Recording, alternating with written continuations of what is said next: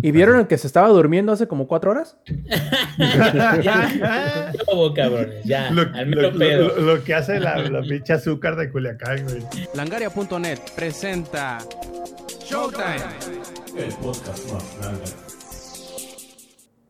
Hola y bienvenidos a la edición 229 del Showtime Podcast. Yo soy Roberto Sainz o Rob Sainz en Twitter y como podrán ver, nuevamente estamos completos en esta edición 229. Ya extrañábamos al Samper, ahorita lo vamos a saludar. Y antes de empezar con las presentaciones, vamos a dar un ligerísimo de, eh, resumen de lo que vamos a hablar el día de hoy, esta hermosa noche de Shot Podcast. Vamos a hablar de la adquisición de Mediatonic por parte de Epic Games. Vamos a hablar de la. Eh, no, no te escuchas. ¿No me escucho? Ay, güey. No, espérame, hay algo raro ahí en el stream, espérame. Ya nos están diciendo así de ya no te escuchas, güey. Lo bueno es que está grabado, ¿eh? Yo sí me escucho, así que todo va a salir en la versión chida del, Ahora sí, ahora sí ya te escuchas. Ahora sí, perfecto. Les estaba diciendo, antes de empezar con las eh, presentaciones, vamos a dar un resumen de lo que vamos a hablar el día de hoy, que va a ser eh, de la adquisición de Mediatonic por parte de Epic Games. Vamos a hablar de la función de expandir el almacenamiento interno del PlayStation 5, la cancelación de Anthem Next, la supuesta cancelación del multiplayer de Dragon Age 4, el, retraso del parche 1.2 de Cyberpunk 2077 y los supuestos problemas de trabajo que han tenido allí en CD Projekt Red después del hackeo de hace un par de semanas, los nuevos juegos de Final Fantasy VII anunciados la semana pasada, los nuevos remakes de Pokémon, el nuevo juego de Pokémon y también por ahí si nos alcanza el tiempo de la versión de PC de Monster Hunter Rise también Persona 5, otra vez Valheim, Pistol Whip y también Control. Empecemos entonces con las presentaciones. Primero que nada pasemos con aquel que nos hizo tanta, pero tanta falta la semana pasada. Zampi, ¿cómo estás, cabrón? Bien, güey, aquí este, ya de vuelta, ahora sí, listos para los madrazos. DJ Samper de regreso, güey, ¿no? Ahora sí, con un stream de calidad, no como la mierda que hizo el ex la semana pasada. Este, pero feliz, güey, contento. Aquí andamos con visorios y mi cerveza de 8.5 grados, que como dice el Inge, yo no la necesito para ponerme chido, así que vamos a ver cómo nos ponemos con esto. Perfectísimo. Y también eh, podemos ver con su imagencita ya de lo que hablaremos al rato de Pokémon. Estamos viendo a la greña loca de este podcast que conocemos. También como la estrella naciente del Twitch. Lex, ¿cómo estás, cabrón? Eh, todo chido, amigos, todo chido, extrañando al Samper. Este, sí, efectivamente, yo no tenía los assets del stream de aquí, por eso no se pudo hacer un stream de calidad, ¿verdad? Pero pues bueno, ya llegó Samper, que es su trabajo, y pues que agradecido con el de arriba, güey. Agradecido con el de arriba, güey. Agradecido. En deuda con el de abajo. En deuda con el de abajo, güey. Y con el de abajo me refiero a Samper. Fue la de mal pensados. Así es. Y hablando de assets, quizá no serán assets como los de Chun-Li en Fortnite, pero tenemos a nuestro propio Chun-Li que es el ingenierillo viejo. ¿Cómo andas esta noche? Pues mira, no soy chino, pero a las propuestas me propongo la ching... No, este... ¿Qué ¿Cómo están? Muy contento ya de, de, aquí. Una vez más, mi, mi corazón siento que está lleno, lleno de alegría de ver a Samper de nuevo aquí ya ya nos hacía falta esa voz cálida de origen cubano acá, con el reggaetón en la sangre. Este, y también para decir cada mamada y media que le sale, pero bueno, ese es el chiste de aquí, como la polémica aquí, el, el amor, la camaradería, el, el, todo. Y ya, listos aquí, ya, vámonos, empecemos. Perfecto, ya teniendo el permiso del ingeniero, empecemos rápidamente, como dijeran los de Sasa Yakuza, vamos DJ rápidamente, hablemos de la adquisición de Epic Games que compró un pequeño estudio que a lo mejor no lo conocerán de nombre, se llama Mediatonic, pero muy seguramente sí conocen el juego más reciente que tiene en el mercado que es Fall Guys. Y salieron el día de hoy a anunciar que no solamente ellos, sino otros eh, dos estudios que conforman el grupo, por decirlo de alguna forma, eh, que se llama Tonic Games Group, o sea, es Mediatonic, es The Irregular Corporation y Fortitude Games. Esos tres estudios ahora forman parte de Epic Games. Y aunque en realidad no hay como que, ¿cómo decirlo? Muchas noticias eh, relevantes relacionados a, de menos, eh, creo que tenemos alguna expectativa en cuanto al cross game, en cuanto al cross progression y todo eso, que como bien sabemos ahorita no existe en Fall Guys. Pero muy seguramente como sucedió con Rocket League hace algunos meses, esto vaya a significar que vaya a haber una interconexión de todas las versiones una vez que se dé la adquisición y que se dé la migración del juego hacia la Epic Games Store. Lo cual, pues bueno, creo que es una de las cosas que le hace mucha falta al juego. Está bien que ahorita solamente exista la versión de PlayStation y de PC, pero el hecho de que ni puedan jugar entre ellos, ni puedan pasarse el avance de una versión con la otra, eh, sí deja mucho que desear, pero siendo que antes estaban trabajando solitos los de Mediatonic y ahora ya van a poder hacerlo con todo el respaldo de Epic Games, digamos que de menos da la expectativa de que algo de eso o algo mejor vaya a suceder, ¿no crees, Sampi? Oye, Robs, mm. justo te, no te, bueno, te quería interrumpir porque eh, ya ves que fue así como de, güey, ya tenemos a Epic, ahora sí tenemos Varo, güey, o sea, ahora sí le vamos a poder invertir. Y en el tweet que ponen el anuncio de hemos sido adquirido por Epic Games. Entra a este FAQ para saber más. Y le picaba así el link que estaba roto, güey. Entonces se convirtieron medio en un meme, güey, del internet, porque fue así de, chale, güey, tanto barro y no pueden ni poner un frequently asked questions. Entonces, sí, sí se, se convirtió ahí medio en, en, un, en un meme. Y como dice el destripador o The Destripator o The Destripador, como, no sé cómo pronunciarlo porque es una mezcla de inglés con español. Es, es Piero, güey. Ah. Dile Piero, güey. Ese es su, su, nombre. Bueno, como dice Fierro, se viene el Fortnite con el Fall Guys. Entonces, este, así es mi Fierro. Se viene Fortnite con Fall Guys. De, bueno, hoy en día, ¿habrá algún crossover que le falte a, a Fortnite? O sea, creo que han hecho un crossover de todo, güey. O sea, literal de todo. Güey, ahí está el varo, ahí está, o sea. Ahí está, ya, ya sabemos que Fortnite es, es, de esos de, mira, güey, aquí está el juego, el juego es gratis. Tu personaje se ve de la verga, quieres que no se vea de la verga, danos dinero. Entonces. ¿Eres un plebeyo? Sí. Eh, ¿Quieres ser un plebeyo, güey? ¿O quieres verte cool y tener los assets de Chun-Li? Entonces, danos mucho dinero. Eh, pero bueno, ya vimos que apenas, y, apenas los de Fall Guys sacaron. Y ese asset de Shun-Li, ya, ya vi las fotos, ya vi el modelado 3D. Es tremendo asset, güey. Es tremendo asset. y por ejemplo, ahí vemos en Fall Guys que apenas salieron las skins de Cuphead. Entonces, no dudes que ahí vaya a salir algo también con el Fortnite. Más, más, más bien la pregunta es: ¿hay algún crossover que le falte a, a, a Fortnite? Pues mira, ya tiene de DC, ya tiene de Marvel, ya tiene de. El Señor de los Anillos, güey. Ah, sí, podría El Señor de los Anillos, podría ser, ¿cómo no? Cuando salga la serie de, que tiene planeada Amazon, ¿eh? Puede ser que ahí tengan una oportunidad de marketing. Y mira, y facilito, facilito, que les conviene a los dos. Ah, sí, cómo no, yo sí le entro, si compro un Sauron, si compro un. Y aunque no tengan la oportunidad de marketing, se la fabrican, güey. Sí, claro, claro, cualquiera cualquiera que tenga una película, una serie, cualquier producto nuevo que vaya a salir, cualquier marca le conviene estar ahí. ¿Sabes qué sería un alburro? De que en, Fall Guys empezaran a vender skins, pero que las skins que vendieran para Fall Guys fueran los sin skin de Fortnite, Entonces los sin skin de Fortnite al fin van a ser comprados, van a tener un valor monetario. El Inge rompiendo el internet como siempre, güey.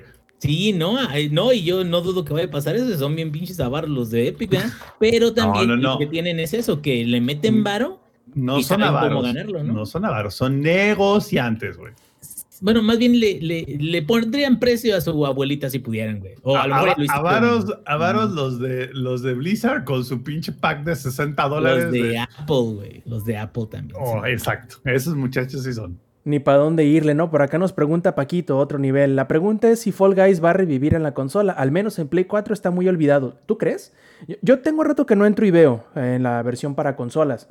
Pero yo creo que más que nada lo que tiene Fall Guys es que, aunque aparenta no tener, no hacer mucho ruido, como que la gente está más ocupada jugando que hablando del juego.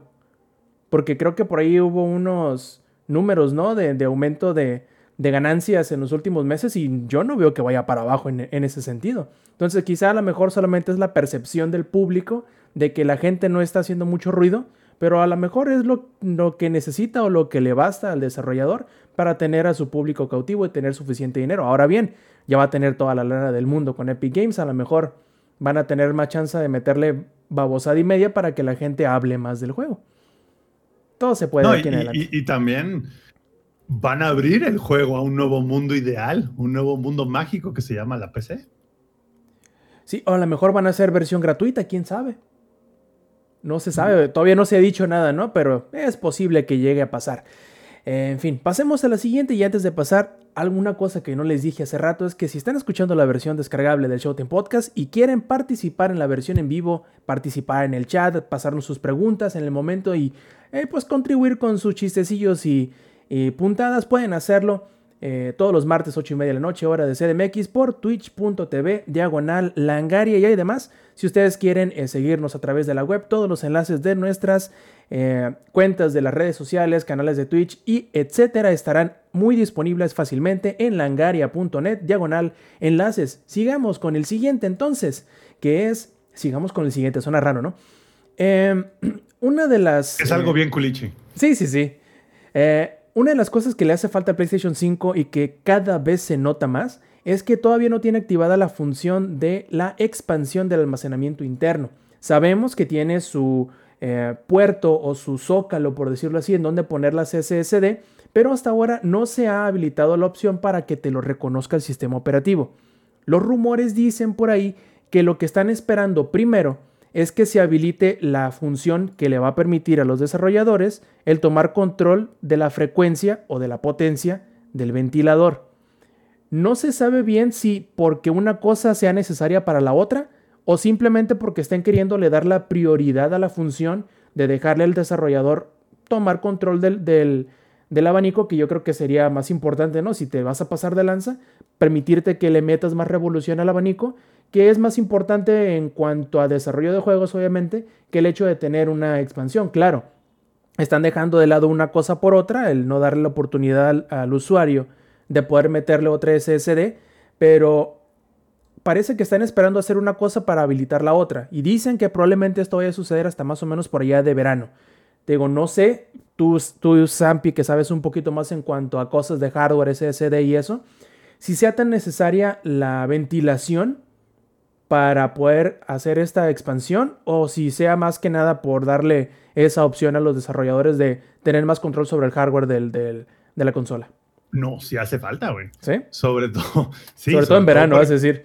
sobre todo- no, más allá de sobre todo en verano, hace mucha falta porque el, el Play 5 usa eh, un SSD de eh, PCI generación 4, güey. Y son bien chulos, son bien bonitos, son bien rápidos, pero también son como señor, bien calientes, güey. Entonces, este, sí, sí requieren el power, güey, o sea, sí requieren tener una muy buena ventilación, sobre todo porque la ventilación de serie del Play 5 ah, es como de da mucho que desear, ¿sabes? Entonces, es una combinación de los dos, o sea, es una combinación de, de sí le hace falta y también es una combinación de, güey, como tu ventilación por default es muy mala, sí requieres un, algo extra, güey, porque al final del día, digamos que un, para que se den más o menos una idea, un este, SSD normal, generación 3 M2, que es como que lo más común hoy en día, te estará usando, digamos, unos, unos 10, 20 watts más o menos. Y por consecuente tiene una velocidad de lectura y escritura de máximo este, unos 600 a 700 megabytes. Que dices, güey, está bien chido, está bien chulo, ¿no? Qué hermoso. Pero un, un PCI de generación 4, que es lo que trae el, el Play 5, estamos hablando de que esa madre puede consumir hasta 50 o 60 watts. O sea, puede consumir prácticamente lo mismo que un procesador. Entonces, sí les hace falta. Yo no, yo creo que es más bien un tema de, sabemos que, que nuestro cooling por default está terrible, güey. De hecho, muchos de los mods que existen para el Play 5, no sé si los han visto, pero hay uno muy bueno que es literal, tan sencillo como abrimos el, el lateral del Play, ¿no? O sea, literal, abrimos el lateral del Play porque está, si no se va a cocinar, güey. O sea, literalmente lo único que hacen es que está el, plate lateral y donde va el ventilador, le hacen unas rejillas y es todo, güey. Literalmente es todo lo que es, ¿no? Esa ventilación adicional y con eso ayuda 4 o 5 grados al Play 5 porque no le ayuda que sean dos tapas cerradas, mientras que el Xbox, el Xbox es una chulada porque el Xbox como tiene un diseño de un ventilador arriba con, con los hoyos, pues para la ventilación, ahora sí que bájanse la redundancia, esos muchachos digamos que la tienen más fácil. Creo también que están exagerando un poco, se están tardando mucho. Lo, mi, mi única preocupación ahí sería, y bueno, yo no tengo el Play 5, más bien ahí tú, Rob, que sí lo tienes, sería, pues, ¿qué tan ruidoso va a llegar a ser? O sea, no sé qué tan ruidoso sea hoy en día un Play 5 como que ya, ahora sí que bien entrado en calor, ¿no? Y qué tan, a qué tanto ruido pueda llegar con, digamos que si le habilitan el, este control a, a un desarrollador y el desarrollador diga, no, pues sabes qué, sí necesito, a lo mejor no ponerlo al turbo máximo, pero sí subirle como un 10% más de lo normal. Pues no mira, sé, no sé, cuanto- o sea, no sé qué tanto sea. En cuanto a ruido, te puedo decir que suena más la lectora de disco que el abanico cuando está al máximo. Ok. Para que te des una idea de cómo está el asunto. También es cierto que la lectora de disco, como está en la pura orilla, cuando arranca el, el- el- el motor, se escucha claramente. Se escucha como si tú corrieras, el- como si te... Como si tuvieras quebrada la, la- la carátula de una lectora normal y por ahí saliera el ruido, pues porque está en la pura orilla. Pero tanto así como hacer ruido, hace más ruido un abanico, hace más ruido el, el sonido ambiental. Prácticamente eso, no sobrepasa el sonido ambiental por default, al menos en mi habitación. Entonces es bastante silencioso en ese sentido. No sé si eh, cuando ya haga más calor, este, con juegos un poquito demandantes, porque no he jugado juegos Pues tan es que tan no te ha tocado, ¿verdad, Rob? No te ha tocado el Play ahí- 5 a full en época de calor en Culichi, güey. O sea, No, no, ya, te ha ya les sabré decir. La, pre- la pregunta aquí más seria es, ¿hay invierno en Culiacán? Dicen a ratos, hay días que hace frío, pero pues hasta ahí, ¿eh? Hay días menos calientes, güey. Mira, aquí solamente No, en Culiacán hay dos estaciones, güey. Está la estación del calor y la estación del tren. Y la del tren tiene como 70 años que no jala, güey, así que pues... calor, cabrón. Pero sí, e- está, está interesante eso porque obviamente que sí hay gente que le hace falta el poder expandir la, la- el almacenamiento del Play 5 porque para juegos de... Dices de todos los que tengan instalado Call of Duty.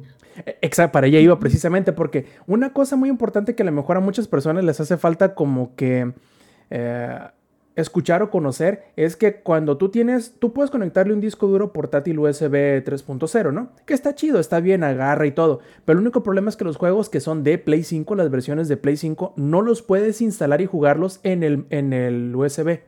Puedes pasarlos para hace- hacer espacio y no tener que volverlos a descargar, mas no puedes jugarlos directamente.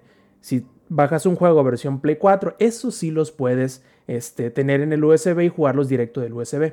Entonces, Dice, Paquito que él, que él no sabía que el aeropuerto de Santa Lucía lo estaban haciendo en su casa, güey.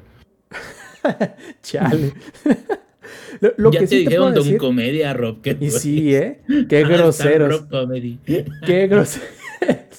Eh, Lo que sí es que em, eh, ya escuchamos la semana pasada o esta semana, no recuerdo bien cuándo fue, que salieron los de Activision y dijeron, híjole, plebes, ¿cómo les explicamos que si tienen este Black Ops Cold War y el Warzone instalados en un PlayStation 4 de, de medio tera? Pues como No, que ya no, no les alcanza. ¿eh? Ya no les alcanza. Y muchas gracias a Nib918 por su eh, follow que acaba de darnos en este momento. Muchas gracias. Entonces, una situación similar se va a empezar a, a suscitar con juegos que obviamente sabemos que Black Ops en general y Call, Call of Duty en estos últimos años se están pasando de lanza con la babosada que están haciendo. Es obviamente parte culpa tanto de Activision como parte culpa de Sony por la forma en cómo maneja las actualizaciones de sus juegos, pero no la va a haber- pregunta es. ¿las maneja? Exacto. Eh, eh, exacto. Es que se supone que las maneja o las aplica de cierta forma, pero digamos que lo hace como que el mínimo necesario, ¿no? Así de que, pues mira, se aplican, ¿no? Ya si lo hacemos bien o mal, si agarramos más espacio del que necesitamos o no, bueno, sí es otro pedo. Pero si aplican las, las actualizaciones y automáticamente y todo, lo que a lo mejor algunos no sepan, ah, Destripador, muchas gracias por los bits y por el follow. El- es que el PlayStation 4 y hasta cierto punto el 5 también necesita el mismo espacio que te el mismo espacio del juego que vas a actualizar más lo que, lo que toma la actualización para poder hacer una actualización. Vamos a suponer, el Call of Duty Black Ops, eh, vamos a decir que agarra 200, 200 gigas con todo y todo, ¿no? 200 gigas, necesitas otros 200 gigas de espacio disponible más lo que pese la actualización para poder actualizarlo. Entonces ya llegó el momento o el punto en donde un disco duro de 512 este, gigas o de 500 en realidad ya no, ya no tiene espacio suficiente para poder hacer esta transacción de datos. Entonces está cabrón, la neta. Y va a empezar a pasar es como, es como si la Coppel te, te dijera, pues mira, para cobrarte lo que me debes, te tengo que hacer un, como que un credit check de todo lo que me debes, güey. Y tienes que pagarme lo que me debes, lo que me vas a dar y luego otra vez lo que me debes para poderte hacer el abono y te devuelvo lo que, lo, que sobra. al final te regreso lo que no me quieres pagar. Exacto. qué feo, ¿no? Sí, sí, sí, está cabrón, está cabrón. Esperemos que sea pronto esta actualización que ya hace falta a muchos, ya les hace falta más que a otros. Y pues a ver qué pasa con el Black Ops Cold War, porque no, no, no, no mames, está cabrón la situación con el Play 4 y el Black Ops. Lo que también estaba cabrón la situación es Anthem. Ya habíamos dicho hace algunos meses que, eh, o mejor dicho, hace un par de semanas que estaba el rumor de que el destino de la actualización Anthem Next estaba en juego y que le iban a decidir en unos días. Y resultó ser que sí, que la decisión se tomó hace algunos días y la decisión fue cuál? Que Anthem Next bye bye, ya no va a dar para adelante y que el juego seguirá. Así Exacto. es. todos que nos sorprende. Durísimo, durísimo, todo. Sí, sí, sí, cabrón. Eh, Anthem, dicen, Inge, Anthem no está muerto, pero va a seguir como hasta ahora. Y cuando te preguntas, güey, pero ¿cómo ha estado Anthem hasta ahora? Pues no le han cerrado los servidores y hasta no ahí. Se le puede llamar vivo, güey. Es como un estado de no muerto. Sí, o sea, llegó. No? Llegó BioWare y le da así dos golpecitos al tronco de Anthem, ¿no? dice, pues no, todo está vivo, ¿no? Todo seco por dentro el pinche árbol que es Anthem, no mames. Estaba en estado vegetal, güey, ¿no? sí, vegetal, pero muerto. Ahora bien, a nadie le extraña. El motivo que dieron o la razón del por qué se hizo esto dicen que es para eh, concentrarse en sus esfuerzos para sacar adelante el nuevo Mass Effect y el nuevo Dragon Age. Eh, como sabemos, viene Dragon Age 4, que todavía no tiene nombre, y viene el nuevo Mass Effect, que tampoco tiene nombre, no sabemos cuándo van a salir. Un momento, dice el Paquito, nunca espero nada de EA y siempre logra decepcionarme. Así es, así es. Y es más, vamos a pretender que estamos choqueados que EA volvió a hacer una jalada así, ¿no? Lo hizo una vez más. Una vez más. Y lo que a mí me parece, vamos, creo que está mal el tomarlo como algo bueno que salió de esa tragedia, porque es una tragedia a todos este, luces, ¿no? Nadie quiere hacer un juego malo, nadie quiere que su eh, juego que les tomó 8 años en desarrollar o lo que sea no funcione. Y también obviamente que nadie quiere que la gente que creyó en ese proyecto terminara defraudada o decepcionada. Pero lo que podemos rascarle un poquito es que dicen los rumores nuevamente que todo este debacle de Anthem, además de los buenos resultados que tuvo este Star Wars Jedi Fallen Order, terminaron, rumores dicen, cancelando el componente multijugador de Games as a Service que planeaban ponerle a Dragon Age 4.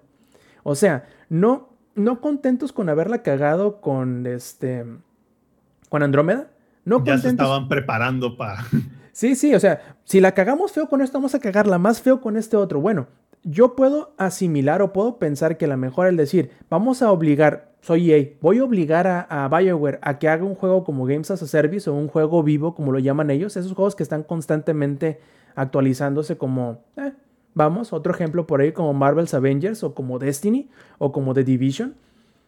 Bueno, que hagan una propiedad nueva, una marca nueva y que se arriesguen con esa marca nueva. Marvel Avengers es muy mal ejemplo, güey no, por muy mal ejemplo. Nunca dije que fuera bueno o malo, solamente un ejemplo. O sea, puedes agarrar un juego que ya, que ya existe, una, una marca que ya existe, o puedes crear una nueva. Yo preferiría que creen una nueva y así si fallan, pues no hay pedo, ¿no? Pero ahora imagínate, vas a agarrar este Dragon Age que si no les falla la memoria, si no se acuerdan, Inquisition tenía multiplayer y también Mass Effect 3 tuvo multiplayer. De juguete, güey. Exacto. Era de juguete, pero el de Mass Effect 3, cuando había gente, porque fueron como las primeras tres semanas. ¿Hubo gente? ¿Hubo ¿A gente tocó gente? Yo es que yo jugué en el estreno, papá. Pero ah, no Hubo, hubo, conseguías en el matchmaking, yo creo esperar unos dos minutos, tres minutos, que en ese entonces era rapidísimo, güey. No de que ahora los de Overwatch se quejan por 30 segundos, pero bueno. Entonces, en ese entonces jugabas y sí ibas leveleando tu personaje, pero Oye, se ¿que no, que no has visto. Warzone? En 30 segundos ya estás en el gulag, güey. Ándale, o sea, pero a a eso voy, o sea, ahorita ya es una situación completamente distinta, pero el multiplayer que tuvo era de juguete, pero no era terrible. Es más, creo que hubo, no creo si The Last of Us tenía multiplayer originalmente. Eh, eh, algo así, o sea, e- era como algo raro, pero pues la gente lo llegó a jugar, ¿no? Entonces, pues a ver, eh, la verdad no, no, no me moría de ganas por ver si Dragon Age tenía una de esas. No, o sea, yo lo que voy es.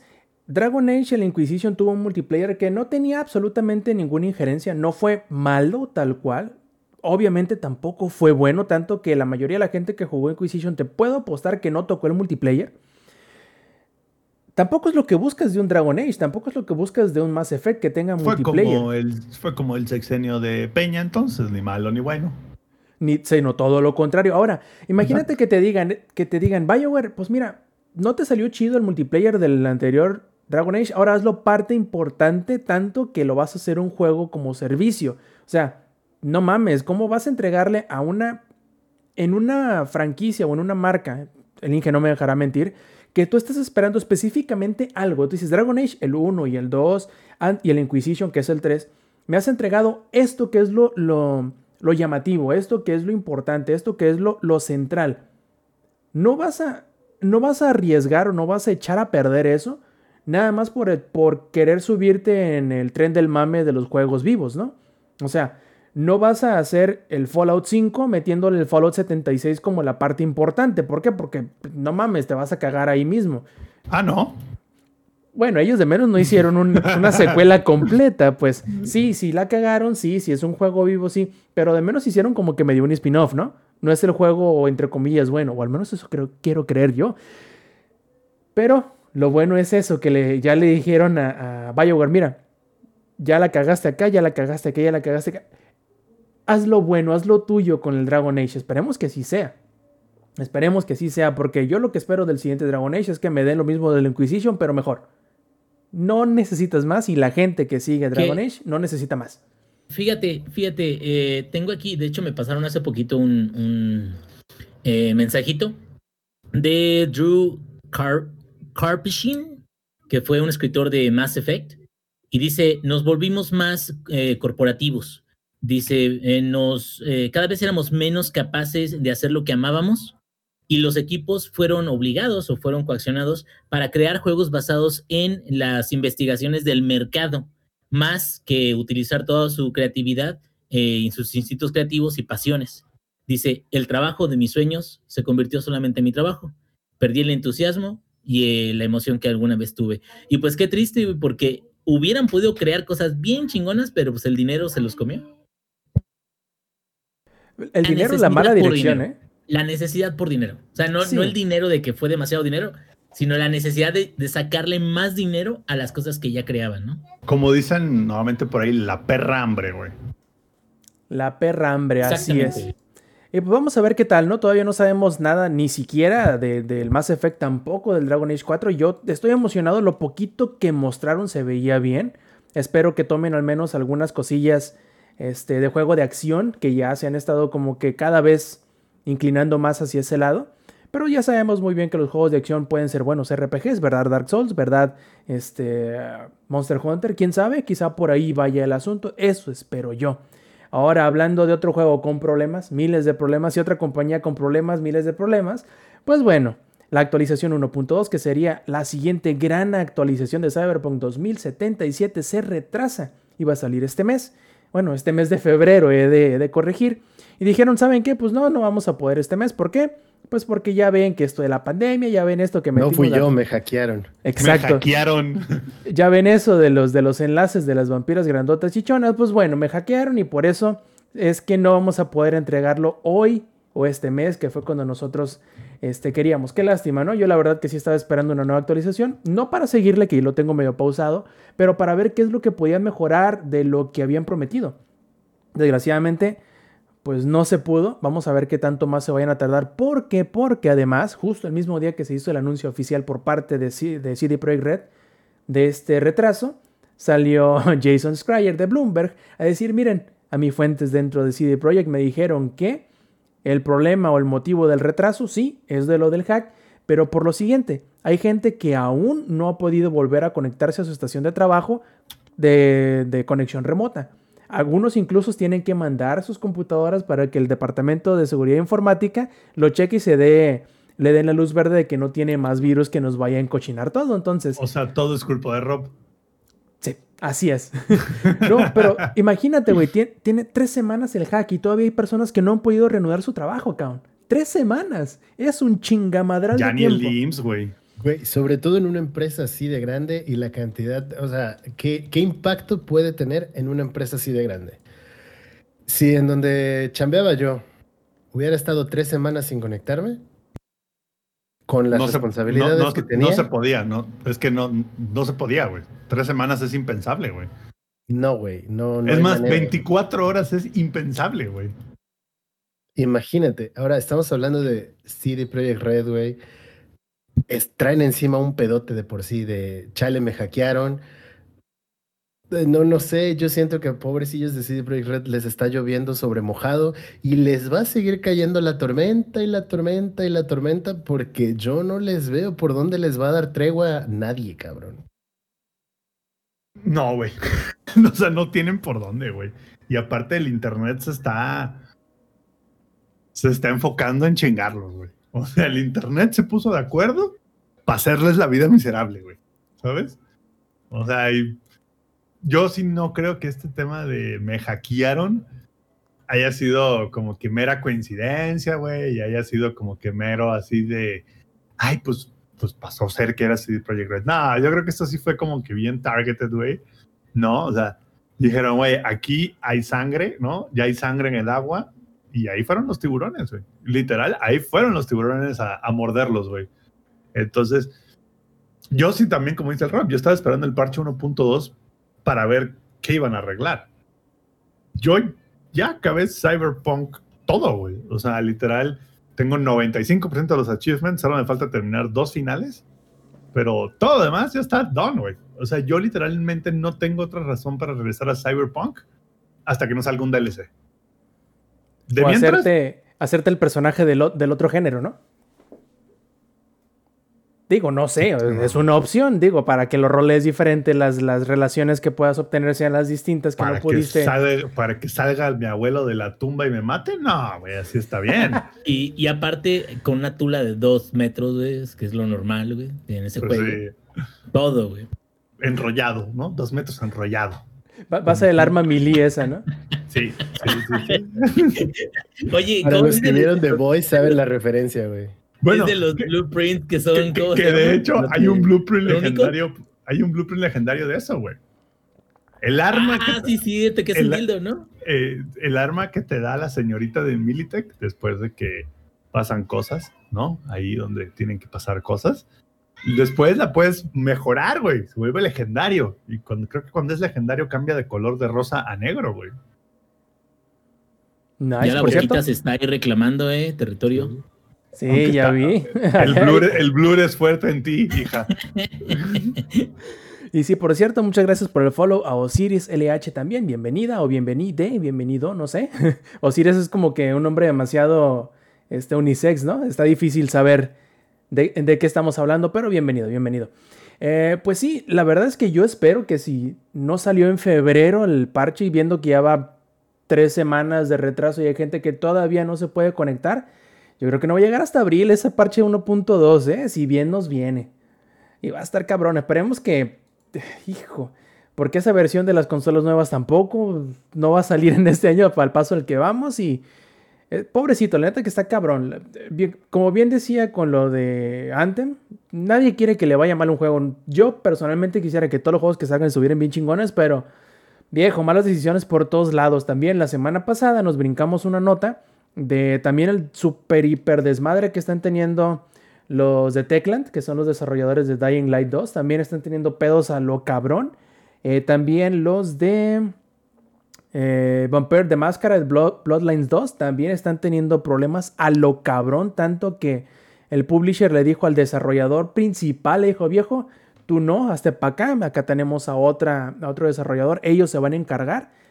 Viejo, no mames, de esto de la pandemia, o sea, además de, pero esto de la pandemia ha venido a joder a mucha gente, no nada más en cuestión de videojuegos, de todos los rubros y todas las áreas, pero no mames, puras pinches historias de, de terror este, laboral. Pasemos a cosas un poquito, un poquito más, este, amables, por decirlo así. Todo dependerá de si les gusta la plataforma de la que vamos a hablar. Y es que durante la semana se anunciaron dos, escuchen bien, dos juegos nuevos de Final Fantasy VII. Quizá uno de ellos no será el que ustedes esperaban, pero ni modo, ahí lo van a tener. Eso suena un poco, no sé, es como decir, se anunciaron dos juegos nuevos de Pokémon Red. Eh, ¿No? no estás muy lejos, ¿eh? Porque estos dos juegos en específico de los que vamos a hablar, se trata del Final Fantasy VII, pero del clásico, entre comillas, no del remake. Del remake ya sabemos que salió al Intergrade, que va a ser una expansión este, para el remake y va a salir la versión para PlayStation 5. También se regaló la versión de Play 4 eh, esta, semana, mejor dicho, este mes para el PlayStation Plus. Pero hablamos de dos juegos que son em, derivados de o spin-off de eh, Final Fantasy VII clásico. El primero de ellos acá, Da 9.2, ya nos dijeron, se pasaron con el Battle Royale de celular. Sí, Battle Royale de celular de Final Fantasy VII. Así es, este juego se llamará Final Fantasy. ¿Dónde está el varo? Ahí. exacto, exacto. Este juego se llamará Final Fantasy VII The First Soldier, que te pondrá en los zapatos de un Soldier, que es una, digamos que una clase, un tipo de personaje, un tipo de recluta que supone son reclutas y el que gana es el que termina siendo el Soldier y ese va a ser como que la excusa para hacer de Battle Royale. Ya, ya llegamos a ese punto, güey. Tan triste está esto, güey. Que ya llegamos a un punto que hay de dos sopas. O haces un remake o haces un Battle Royale. Ah, pero espérate, ahora. O haces los dos juntos, güey. ¿No? O sea, ya. Ahí te va el siguiente, güey. El otro, el otro juego que salió, que se anunció, se llama Final Fantasy VII Ever Crisis, que este va a ser un recuento de todos los juegos y todos los spin-offs y todas las películas y todos los mangas y todo, todo, todo lo que tenga que ver con Final Fantasy VII, el original. Así que la película de Advent Children la vas a poder jugar. O sea, va a haber como... Es como hay un... Para los que no sé cuántas personas que nos escuchen sean fans de, este, de James Bond, pero hay una edición deluxe James Bond 25 que incluye todas las películas de James Bond remasterizadas. Entonces, creo que está muy triste, güey, muy triste que ya lleguemos al punto donde sea así como de, claro, güey, lo nuevo que podemos agregar a un PlayStation Network o a un este, Xbox Game Pass, o lo nuevo que podemos hacer de esta franquicia es hacer un remake Oye, pero es que no somos lo suficientemente modernos. Bueno, hagamos un remake con Battle Royale. Güey, el cielo es el límite. O sea, ya hicimos un remake con Battle Royale. ¿Qué más quieren, güey? No, o sea, ya nos quebramos la cabeza haciendo un remake de Battle Royale, güey. De hecho, acá nos, nos, nos, dice Paquito, ¿no le suena a la fábula Nova Cristalis? Que los que no sepan qué es son se supone iba a salir una serie de juegos que iban a empezar a partir del Final Fantasy XIII, que iban a expandir todo el universo y la historia de, específicamente del 13. Eh, sí salieron tres, de hecho, de Final Fantasy XIII, pero eh, pues más o menos, en el sentido de que lo que van a hacer es que todos esos juegos que a lo mejor nunca jugaste, como el Dirge of Cerberus, este, y toda la historia que se agregó por ejemplo, con Advent Children, todo eso se va a ir entregando, se supone que va a haber nuevos capítulos mes con mes y parece ser que van a haber distintos tipos de mm, eh, dirección de arte y eso que van a, digamos, a intentar acercar a la gente a todo eso que no probaron o no supieron o no conocieron y también para todos aquellos, yo supongo, que estuvieron renegando de que no, es que el, remake nuevo, que es más un spin-off que un remake, que sigue las dos cosas al mismo tiempo, que no es el Final Fantasy VII que yo conocí cuando era plebe, pues mira, ahí está. Vas a tener todo, todo de Final Fantasy VII para que te vuelvas loco y en el celular. El único problema yo creo es que los juegos de Square Enix cuando te los venden, te los venden bien vendidos en el teléfono. Este, yo recuerdo varios Final Fantasy que cuestan hasta 300, 400, 500 pesos, sí, la versión de celular. Pero bueno, son juegos completos, ¿no? Es un juego de 80 horas que lo tienes. Cuesta más que el celular de mucha gente, güey. Sí, güey, no manches, qué, qué triste. Pero será cuestión de esperar a ver qué onda. Yo creo que sí va a haber mucha gente contenta, feliz y deseosa de, un, de una compilación de este estilo. Y sobre todo que te van a ir entregando constantemente eh, contenido. Eh, pues bueno, y van a tener mucho, mucho Final Fantasy VII, muchos, eh, muchos personajes con sus peinados estrafalarios. pues qué jugar, ¿no? Qué mejor. Adelante, atásquense, chuchos. Y ahora sí, Lex, ¿sigues por ahí? Nomás veo al gatito llorón. No sé si estés ahí en presencia. Porque vamos a hablar de Pokémon, Lex. Yo creo que se... Ah, ya, ya apareció. Ya apareció. Lex, la en la... Espérame, no te escucho, ¿eh? Estás muteado. ¿Tenemos algo nuevo de Pokémon? Tenemos algo nuevo de Pokémon. No estamos hablando de... nuevo y original? ¿Eso ¿Completamente nuevo? ¿En serio? Sí, aunque no lo creas, Nintendo. ¿No tenemos que coleccionarlos a todos? O sea, sí también, ¿no? Que sí. Dice Lex, ¿qué tipo de pregunta es esa, pendejo? O sea, claro que, claro que necesitas coleccionar a los 871 Pokémon que hay, güey. A su madre. Me preocupa más que sepas cuántos son, güey, a que sean tantos. Este, pues efectivamente, como vimos en el Pokémon Direct, antes de que empecemos a hablar de Pokémon Legends. Como viste. ¿No? O sea, como vimos, porque muchas personas lo vieron. O sea, entiendo que tú no lo hayas visto, pero muchas personas lo vieron. Como viste, porque pues. Aquí En el Pokémon Direct, este, además de que anunciaron los remakes de Sino por fin con la Down chiquita, este, anunciaron Pokémon Legends que va a ser algo nuevo, pero como siempre la gente dijo, ¿Por qué esto es Breath of the Wild? Porque parece ser que este, no hemos jugado ninguna otra cosa que no sea Breath of the Wild, eh, que sea de mundo abierto. Entonces eh, lo están comparando inmediatamente. Y pues la neta sí se ve un poquillo similar y todo, pero lo que parece interesante va a ser en la parte de la historia y en un poquito del gameplay, porque ahora mm, las batallas el cómo presenta el juego, todo. Todavía no sabemos específicamente cómo va a estar el tema de las batallas, pero vemos que va a ser un, lo que parece un mundo abierto y vas a ver a los Pokémon como en espada y escudo, que andan por ahí cotorreándola, pero ahora directamente vas a poder interactuar de una manera diferente con ellos. Eh, y se va a... Es, todo esto va a suceder en la época antigua, con las Pokéball que son de madera y sacan humito, así todo todo cagado y parece ser que se lo han sacado del culo porque hasta donde teníamos entendido. Chinga, yo no sabía que había hasta época antigua, güey, de Pokémon. Pues es, exactamente, y eso es lo que llama la atención. Alguna vez hubo un Pokémon Legends, pero el sistema de juego era bastante diferente y presentaban que en la antigüedad, mm, desconozco cuál es el nombre, ¿cómo se llama la era este, dentro de la historia japonesa? Que habla sobre esto de los samuráis, etcétera, etcétera. Eh, la época feudal. Sí, pero tiene un nombre. la Edo, creo yo. La Edo, ¿verdad? La antigua república. periodo Edo, exacto. la antigua república, eso es en una galaxia muy, muy lejana. Mm. Este, esto es en otro universo. Entonces, eh, es más o menos como de la época Edo y ya había habido como un Pokémon Legends, pero esto que están ah, presentando sí se ve fresco, de panas, se ve fresco, eh, pero no deja de ser un Pokémon. Entonces, no vamos a dejar de esperar combates, no vamos a dejar de esperar capturas. Eh, lo que presentan también son los que van a ser los tres Pokémon iniciales, que ya conocemos a los tres, son Cyndaquil, Oshawott y Rowlet. Eh, Rowlet y Oshawott haciendo referencia a arqueros, a samuráis, y Typhlosion haciendo referencia a Typhlosion. No es cierto.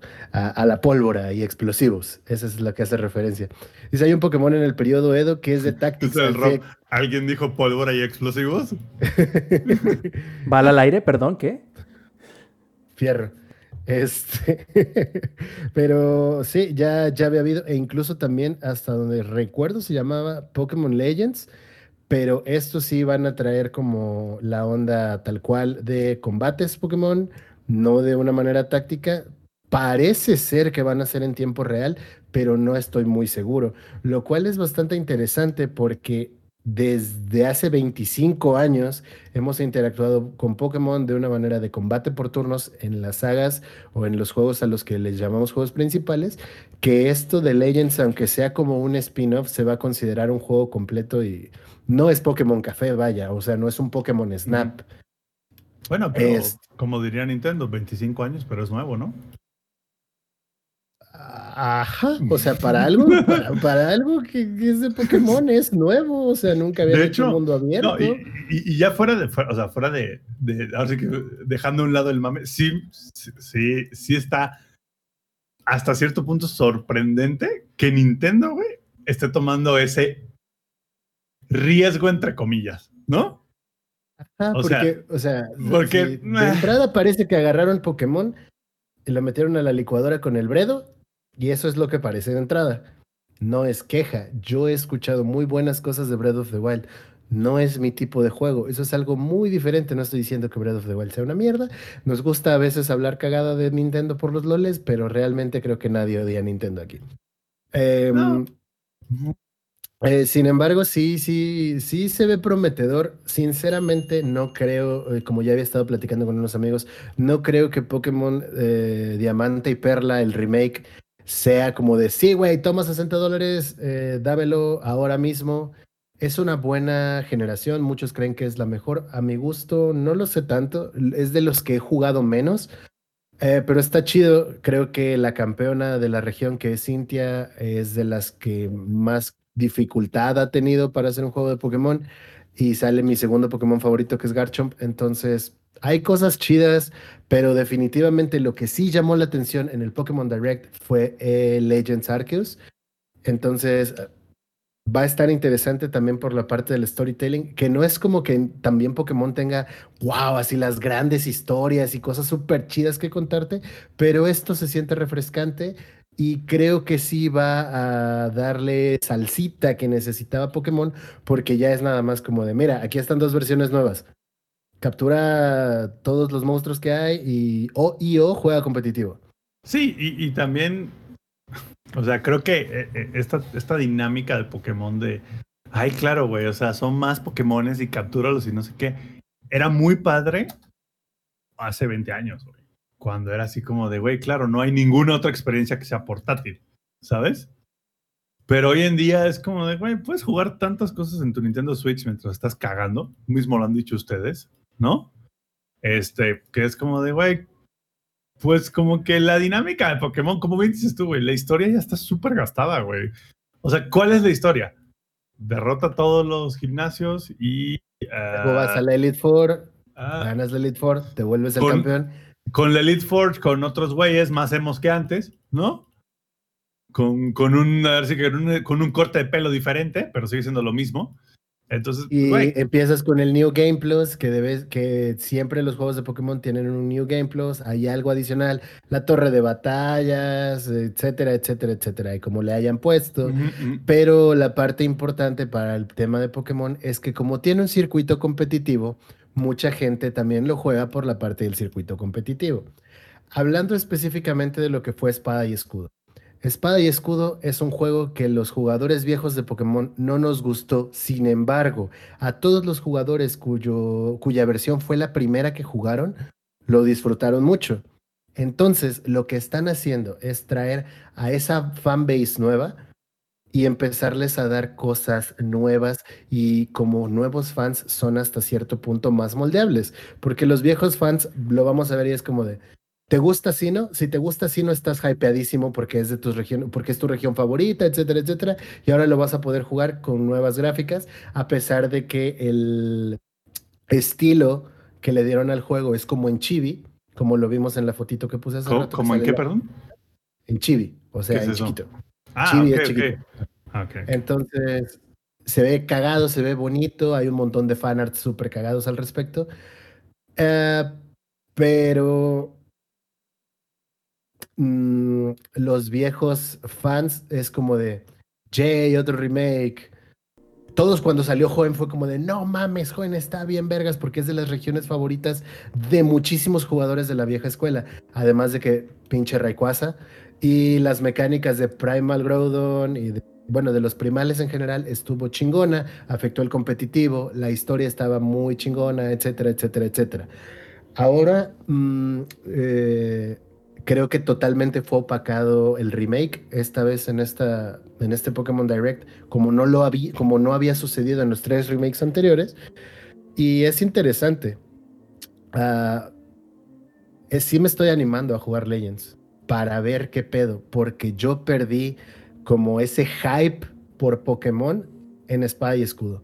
Yo es el único juego de Pokémon que no he terminado, refiriéndome a las sagas principales, porque el de Tactics no lo jugué, este, no he jugado Pokémon Café, no he jugado el Pokémon de celular con el que te lavas los dientes, pero eh, las sagas principales sí, entonces no estoy muy motivado a, a jugarlo el remake, pero Legends me está dando la espinita, porque puede que sea el juego que me convenza de jugar algo como Breath of the Wild, porque intenté jugar Genshin Impact y Genshin Impact tampoco me llamó mucho la atención.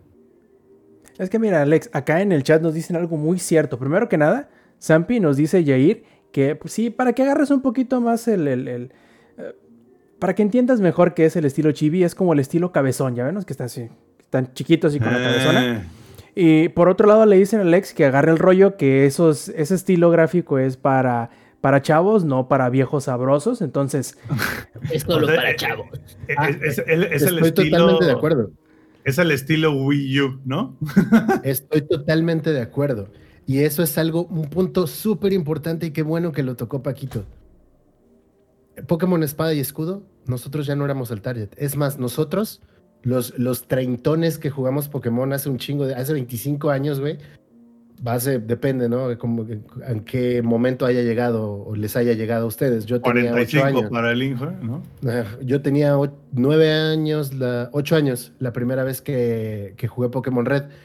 Mm, fue hace 23 años, entonces, más o menos. Eh, 23, 22, más o menos. El punto es, no somos el target hace un chingo. Y Espada y Escudo lo dejó súper, súper claro. Metieron mecánicas nuevas, el tema de los Dynamax está chido, pero se han metido mecánicas nuevas en cada Pokémon que ha salido, en cada saga que no sea un remake. Y los remakes utilizan parte de eso que se ha usado en la saga principal anterior a su remake. Probablemente en Diamante y Perla vamos a ver versiones Dynamax de los legendarios, etcétera, etcétera, etcétera. Pero Pokémon Legends, ¿qué mecánicas va a utilizar? ¿Cómo va a ser el sistema de combate? Todavía tenemos muchas cosas por explorar y muchas cosas que nos tienen que presentar. Hasta el momento solo nos dijeron, miren güeyes, así se va a ver. Y con Nintendo sabemos que eso ni siquiera es una garantía de que va a ser 100% cierto. Ya lo vimos con Breath of the Wild. por cierto, Alex, acá para terminar el, el- el- el tema, nos dejan un comentario completamente acertado y dice, entonces, ¿podemos decir que Alex es el conejo Trix de los Pokémon?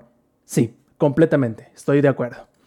Por último, por último pasemos eh, a otra nota que también me gustaría que Lex participara, no nada más él, pero me gustaría que Lex participara.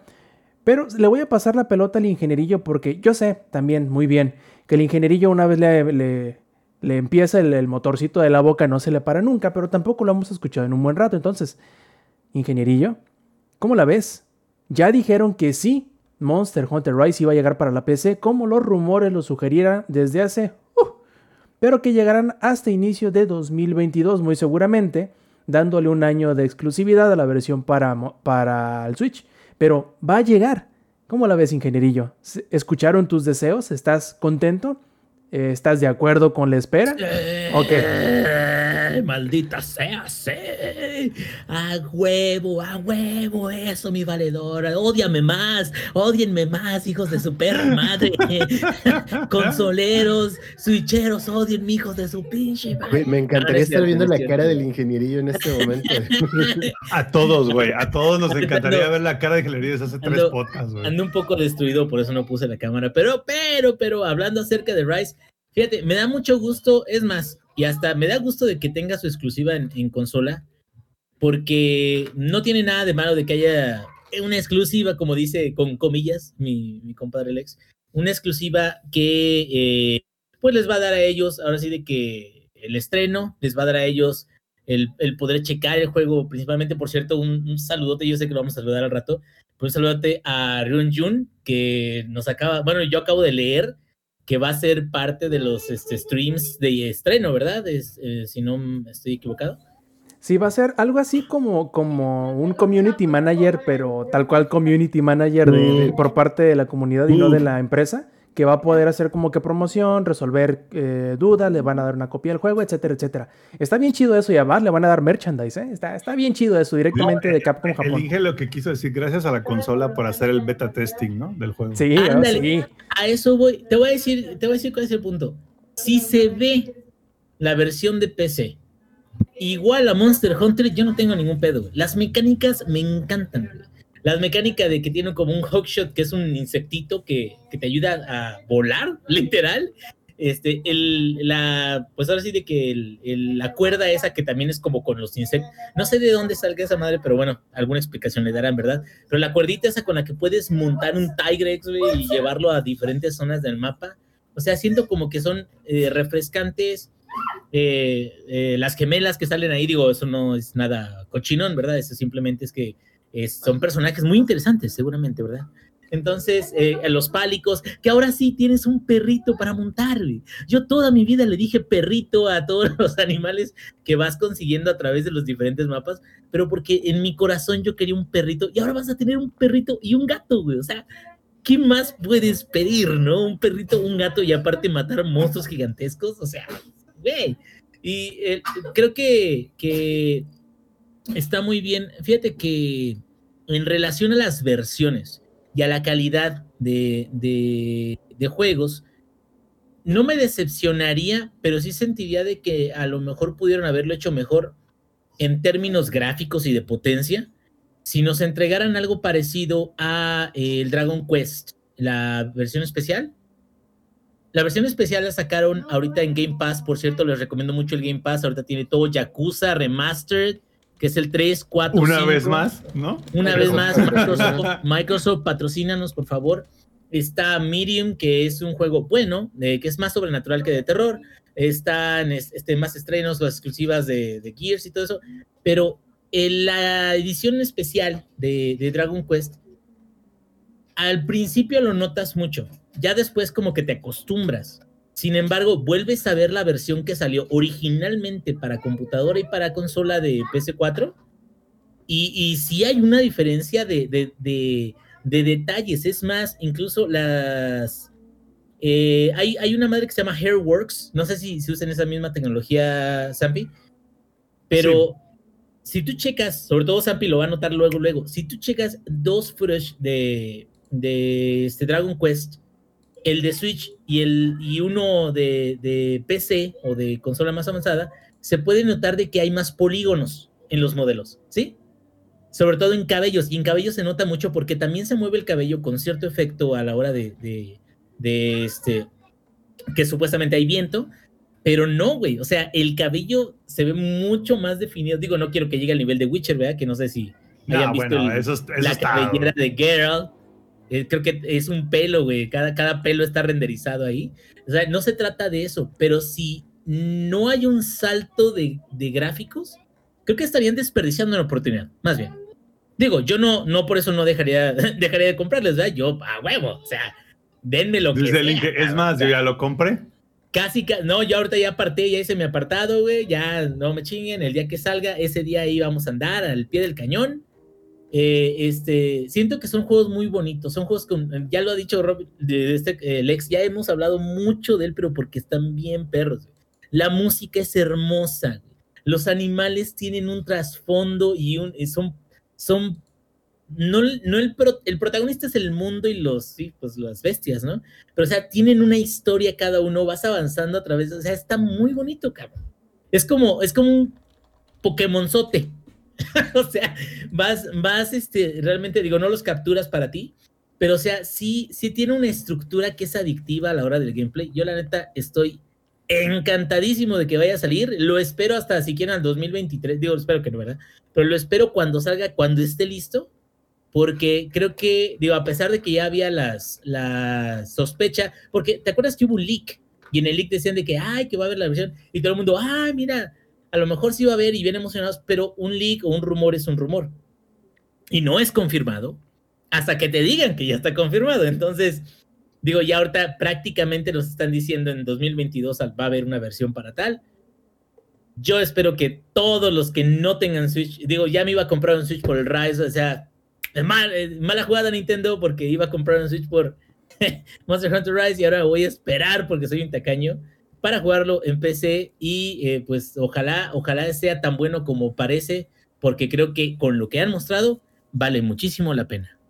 Sí, la, la verdad es que es un muy buen movimiento, es una, una movida que se veía lógica cuando te das cuenta que eh, prácticamente la versión para PC vendió lo mismo que todas las demás versiones de consolas más o menos juntas. Eh, bueno, no tanto, ¿no? Pero sí vendió muy, muy, muy bien. Entonces... Inge, ya que no te vas a comprar el Switch para jugar Monster Hunter Rise, cómprate un Oculus Quest. Ya te dije. Ya también nos tienen que estar dando una lana por lo del Oculus Quest. Ya, güey, o sea, Facebook, Microsoft, ya, güey. Eh, cáiganse con un varo. al, al podcast. la verdad es que sí. Eh, ahí tienen el, ahí tienen el product placement. Aquí está el product placement, güey. ¿No? O sea. Güey, deja de eso, güey. Es para, para ellos es un pelo de gato. Es, es una nada. Por supuesto. ¿Qué son 50 mil pesos acá? ¿Quién? ¿Qué son? Nada, güey. No sé, güey. Medio milloncillo para todos y ya. Y ni quién la haga de todos, cabrón. Pues, Pero regresando al tema del Monster Hunter, no es que sea prácticamente, o sea, tal cual si tú entras a la página de Monster Hunter Rise, dice disponible en Steam en 2022. No sabemos en qué momento de 2022. O sea, les valió madres, güey. ¿Para qué nos hacemos pendejos, no? Ajá, lo más seguro es que sea hasta en, hasta en marzo, ¿eh? Yo creo que va a salir, un año. si no el, el mismo día, eh, prácticamente un año, así es. Es, como, este, ¿cómo se llama el, este juego de Bethesda de Tokio? No, Dead, no sé qué. ¿cómo se Deadloop. Deadloop. O sea, literal dijeron, sale, no sé, el 15 de mayo para PlayStation 5 y el 15 de mayo de 2022 para Xbox. Pero se, le aplicaron bien gacho a los de Play. Pero bueno, ¿sabes O sea, con ese punto importante que dice el Inge, yo me iba a comprar un Switch por Monster Hunter Rise, ahora ya no hay necesidad. Cuando lo anunciaron, yo en un grupo de unos amigos les puse, sale banda, los veo en 2022. Y empezaron como de qué bueno que no hice mi preventa del Monster Hunter Rise. Eh, y, no, y no por las razones que ustedes creen, sino porque parecía que íbamos a jugar todo ese grupo juntos. Y entonces al momento en el que yo les digo que me voy a esperar a la versión de PC, ellos dicen que ya no lo van a cobrar para el Switch. A pesar de que son jugadores de consola y que les gustaría jugarlo en el Switch, no lo van a comprar solamente porque el grupo de cuatro ya no va a estar disponible. Y es como de, mira, la razón por la que yo jugaría Rise en el Switch es si logro encontrar la consola edición especial a un precio Está no hace perra, güey. Está bien perra, güey. Y sería capaz de meterme el chile así con los bancos, nada más para comprarlo, porque está preciosa la pinche consola. O sea, el ex lo que nos quiere decir que él es este, la más popular del grupo. y que si él no juega, nadie juega, ¿no? O sea, no, porque, ah. porque otros, otros, otros del grupo sí lo van a jugar. Pero Nintendo, da igual, si le hubieran dado el medio millón de pesos a Lex, todo el mundo estaría comprando el Monster Rising Switch ahorita, güey. Efectivamente. No, lo, no lo quisiste hacer, Nintendo. E, efectivamente. De a tres. efectivamente. Pero ahí está. Eh, hay banda a la que me urge jugarlo ahora mismo y la verdad estaría súper vergas jugarlo el día de salida. Porque el juego me gustó mucho, porque ya probé el demo, está muy bonito, es precioso Monster Hunter. Podríamos seguir hablando todo el podcast de lo hermoso que es Monster Hunter. Pero al punto que nos interesa aquí, yo ahorita no tengo Nintendo Switch. Necesitaría pedirlo prestado y que me lo dejaran un tiempo en lo que lo juego. Y eventualmente, como no es mío el Nintendo Switch, voy a dejar de jugarlo como ya dejamos de jugar Monster Hunter World. Pero si el Inge me dice, oye, güey, tengo ganas, vuélvelo a bajar, nos echamos unas cacerías el fin de semana, pum, sin pedos. Entonces, yo sí soy capaz de esperarme un año porque ¿qué spoilers puedes llegar a tener? ¿Cuáles son los monstruos que van a salir? No es nada que no nos hayamos fumado anteriormente. Monster Hunter no es un juego cuya historia sea reveladora y aún así es bonita, güey. Y aún así claro que te hace sentir bien, güey. Feel por good, supuesto, Por supuesto. Y aunque sepas qué es lo que va a pasar cuando estás eh, disfrutando la historia en cómo va sucediendo, aunque sepas lo que va a pasar, es bonito y se siente bien. Güey, Entonces, la no presentación es- de las bestias, güey. Cada todo, una todo tiene su esto, to- presentación. todos los detalles, la música, etcétera, etcétera, etcétera. Sin embargo, no es un juego como, no sé, ah, The Last of Us 2, y por esto por mencionar juegos de otras compañías para que nos digan que todos somos paleros. No, no, no, no, pero nada más no, menciones ese, güey, porque ese es. No, porque. Híjole, ¿por la gente Porque es bien sensible, güey. Porque la historia influye. Y si a ti te dicen que en The Last of Us 2 algo va a pasar, te lo arruinan. Y es como de puta, ya no me sorprendió y no sé qué. Y lo mismo pasaría ah, si hablamos del Gears, güey, del Gears 3, por ejemplo, que ya, no mames, eh, ya debiste haberla acabado para estos puntos de la vida. Güey, ¿quién se muere en el Gears 3? Que te digan quién se muere en el Gears 3 ya es como de, no mames, yo no me esperaba esto, me acabas de arruinar la historia. En Monster Hunter, ¿qué te pueden decir? Te lo dicen desde el principio, el jefe final va a ser Magnam, el nuevo monstruo que presentaron, que está basado en un Oni, y es como, pues bueno, él es el final boss. lo sabemos. en- Fíjate que lo que a mí sí me gustaría que agregaran, que ahorita no tienen, y que siento que sería la revolución de cazadores, es que pusieran crossplay, que sé que no lo van a hacer. Pero De hecho, sería- creo que va a haber algo de eso. No me digas eso, no, no me lo digas. No, Creo que sí, ¿eh? Crossplay, revientan No. así. No, no, no, no, no. Y aquí va un tema muy importante. ¿Por qué no hay crossplay de muchos juegos cuando es totalmente irrelevante en qué Porque Sony no lo quiere. Déjate de Sony, también lo hace Microsoft. No hay crossplay de Monster Hunter, aunque Monster Hunter World esté disponible en el Game Pass, no lo puedes jugar con los de PC. Lo cual no me hace sentido. ¿Por qué no habilitar el crossplay en un juego en el que es totalmente irrelevante la plataforma en la que lo estés jugando? Imagínate que puedes juntar a los jugadores tanto de PlayStation como de Xbox como de PC y próximamente de Switch también en la misma comunidad. Güey, no mames, sería Pero- una joya. Porque Sí, entonces no importa. Sí, pero ¿sabes, que no, es, ¿sabes la- que no es irrelevante? Pagar 60 veces dos veces por el mismo juego, güey. Ajá. Yo lo hice, güey. Yo. Exacto. El que, el que consigue las eh, mejores ofertas de la Steam Sale, güey, yo lo hice, güey. Yo para Play y para PC, güey. Yo, güey. Exacto. yo creo Eh, que- eso, eso Esta pega, parte güey. de vender y todo, güey. Sí, sí, sí, sí lo entiendo. Pero, güey, eres un juego que de por sí ya vende chingos y chingos y chingos y chingos de copias en todos lados. Lo único que quieres es que tu comunidad se pueda reunir en un ni, solo ni, punto. no. Eso es lo que la comunidad quiere, Ajá. no, sí. no lo que necesariamente el desarrollador quiere. Ajá, el, O sea, el de el es que desarrollador es como vergas que de- lo juntaran porque, mira, pum, va a salir en Nintendo Switch y del otro año te lo voy a dar en la PC. Ah, güey, ok, a huevo, me voy a esperar a la PC porque también, por ejemplo, el Inge se va a esperar y yo voy a tener con quién jugar. Tal vez haya personas que lo vayan a jugar en el Nintendo Switch que no van a tener con quién jugarlo, pero sus compas de la PC es como de, ah, sí, a huevo, juguemos juntos que si ese crossplay estuviera disponible. Porque yo no me voy a comprar una consola para jugarlo, a menos que encuentre la edición especial a buen precio y pueda meterme el chile no, con el banco, que- que eso no va a pasar. que eso no va a pasar. Eh, pero sí estaría como de, güey, no mames, a huevo, sí quiero jugar con mis compas del Switch. eh, por ejemplo, con Rob no hemos jugado, no hemos podido jugar Monster Hunter World porque él lo tiene en el PlayStation. Y es como, güey, ¿se imaginan si pudiéramos ver los grupos de cacería también con el Rob? Que ya lo hemos hecho con el Inge. Entonces, yo creo que actualmente debería ser el crossplay un must, porque si pinches Fortnite, que es Fortnite, lo puede hacer, y no estoy demeritando el juego porque el juego está pinches divertido y me caga que esté tan divertido, porque me estoy tragando mis palabras de todo lo que dije del Fortnite. Y lo- te caga que esté divertido, pero te caga más que la gente pueda construir cosas. Me caga más que la gente pueda construir cosas y yo no, pero eso es porque soy un manco. El punto es que si Fortnite, güey, literalmente es como de ¡pum! Un Switch, ¡yay! ¡Crossplay! ¿Por qué no lo hacen con cosas que ni siquiera son competitivas? Y no estoy hablando de que no hay un circuito competitivo de Monster Hunter, porque también lo hay, porque para mamar podemos mamar con mil cosas. Pero, güey, lo único que quiere, que quiere la comunidad y que le haría bien al juego, porque incluso podría incrementar las ventas. O sea, imagínate, güey, yo no puedo jugar en el Switch, o, yo no lo voy a jugar en el Switch y tú lo vas a jugar en PC, Mm, pero no voy a tener con quién jugar en la PC y no voy a tener con quién, con quién jugar en el Switch. Entonces estás perdiendo dos ventas Cuando si, si activaras ese crossplay podrías tener esas dos y muchísimas más. Porque Monster Hunter es un juego que es muchísimo más divertido si lo juegas con tus amigos. Y sí, oye, Alex, nada más para aclarar el punto, porque creo que lo dejé un poquito nebuloso. Yo recuerdo haber escuchado algo de cross progression, pero ahorita que medio me pongo a buscarlo no encuentro nada.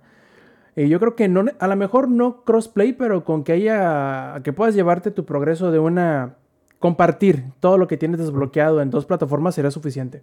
Con eso ayudarías mucho a que la gente dé el brinco y compre también la otra versión, porque ese es el. O sea, es el, así no te sentirías tan pendejo por comprarlo dos veces.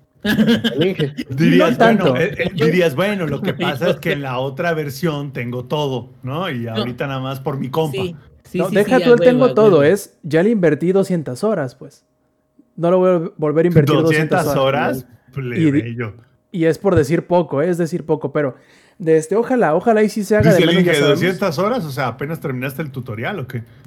No, ese, ese fue mi tercer personaje, güey, porque ya tenía otros dos. Este ahorita llevo como 600 más o menos, güey. Para que veas cómo está el pedo. Pero desde ojalá, ojalá y si tenga algo, ya sea crossplay o cross eh, progression o ambas, quién sabe, no sabemos. Quizá esos detalles no se han revelado por que el, pues para no dañar la, la exclusividad del Switch y probablemente nos den la sorpresa más adelante. Ahora bien, hablando de, de sorpresas, ¿quién iba a pensar en este, que el Zampi le iba a caer tan duro al VR? Tanto que el otro día, no sé por qué ahorita nos va a explicar bien, pero otro nos dice, güey, ese pistol whip está bien chido, güey, tanto que me tiene sin aliento. Y yo, verga, pues, ¿qué será ese pedo? A ver, Ay, cuéntanos, cabrón, Zampi, ¿qué ¿qué onda con eso? Es como de, ¿qué hace, güey? ¿No? O sea, Exacto. ¿Y qué creen? Hoy vamos a hablar de VR. Vamos a hablar de VR y no va a ser de American Truck Simulator, güey. No sé si esté Maku en, en el chat o no, porque el Maku siempre me dice, "Eh, es que el Sampier cada que hable de VR habla de, Euro- de American Truck Simulator. Pues, ¿qué crees? Hoy no, Maku. Hoy vamos a hablar de otra cosa que no es American Truck Simulator en VR. Vamos a hablar de Pistol Whip, que aparte mm, va a sonar medio raro, pero no sé bien cuál sea el nombre. O sea, me explico. No sé si es Pistol Whip o Pistol Whip 2089.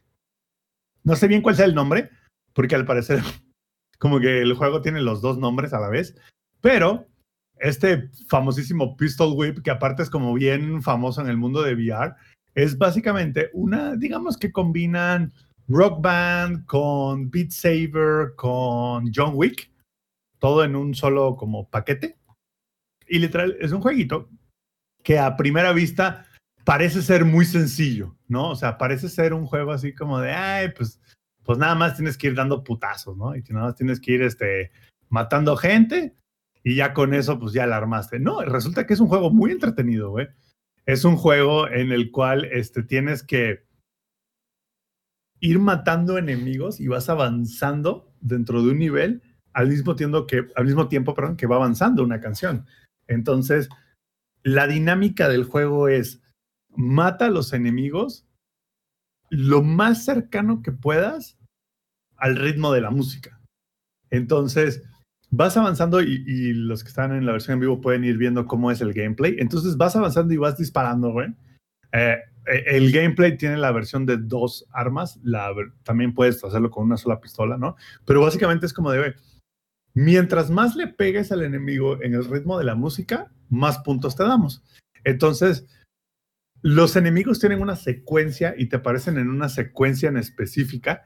Entonces, a lo mejor suena como una estupidez y de hecho, creo que es de los pocos mm, juegos de los cuales hablamos en el podcast, que es una lástima que no le ponemos el audio. En el sentido de que normalmente nosotros pues, pues muteamos el, audio ¿no? del gameplay y simplemente pues escuchamos nada más como de, bueno, escuchamos el, el gameplay hablado, ¿no? Pero en este caso creo que es una lástima que no podamos escuchar el, el gameplay del, del, juego, porque literalmente todo lo que pasa, todo lo que están, los que están viendo la versión en vivo, todo lo que pasa tiene una razón de por qué pasa. O sea, hay una razón por la cual los enemigos aparecen en esa secuencia, en ese lugar. No todos los enemigos aguantan lo mismo. Hay enemigos que aguantan este, un disparo, hay enemigos que aguantan tres. Y la razón por la cual los enemigos aguantan diferentes, digamos, este, pues, pues cantidad de daño, es porque el ritmo de la música va cambiando. Entonces, e- es, es una combinación muy rara, ¿no? O sea, es una combinación rara de, bueno, tomamos Beat Saber y es que Beat Saber, para los que no lo conozcan, es este, es probablemente el juego de VR más popular que existe, que es así como de vas, como un tipo rock band, pero con espadas láseres, ¿no? Con, eso, es, eso es Beat Saber. Entonces, estos muchachos dijeron, bueno, Beat Saber es tan popular, John Wick es tan popular, pues vamos a mezclarlos los dos. Vamos a hacer un John Wick el musical. Un Beat Saber meets John Wick el musical. Es un gran juego.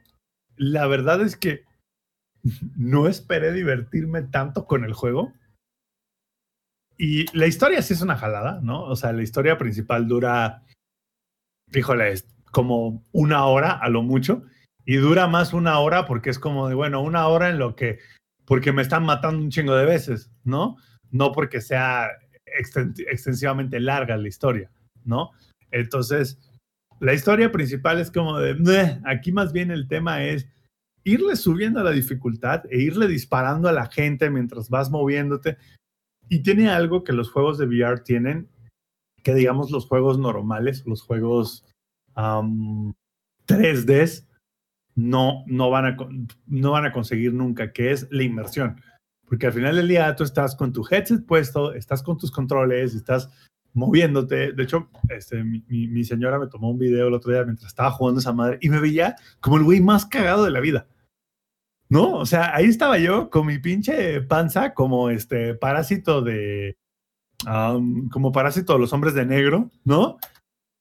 Ahí con mi pancita de fuera tirando putazos y yo dentro del juego, yo era John Wick, güey, ¿no? Entonces, al final del día, creo que esos son los grandes juegos de VR, güey. Los grandes juegos de VR son los que tú te sientes que eres así como de, güey, soy puta, soy John Wick meets, ya sabes, ¿no? Así como de, güey, es más, John Wick me la cepilla, güey. Pero cuando ves el video externo es como de, "Mm, me veo bien pendejo, ¿no?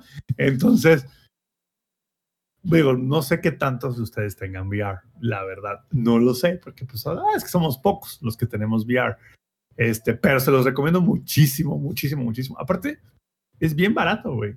Me costó, creo que el precio normal es 190 pesos, como el precio regular. Y este, y el precio ya, digamos, con, con la promoción me salió como en 100 pesos el juego.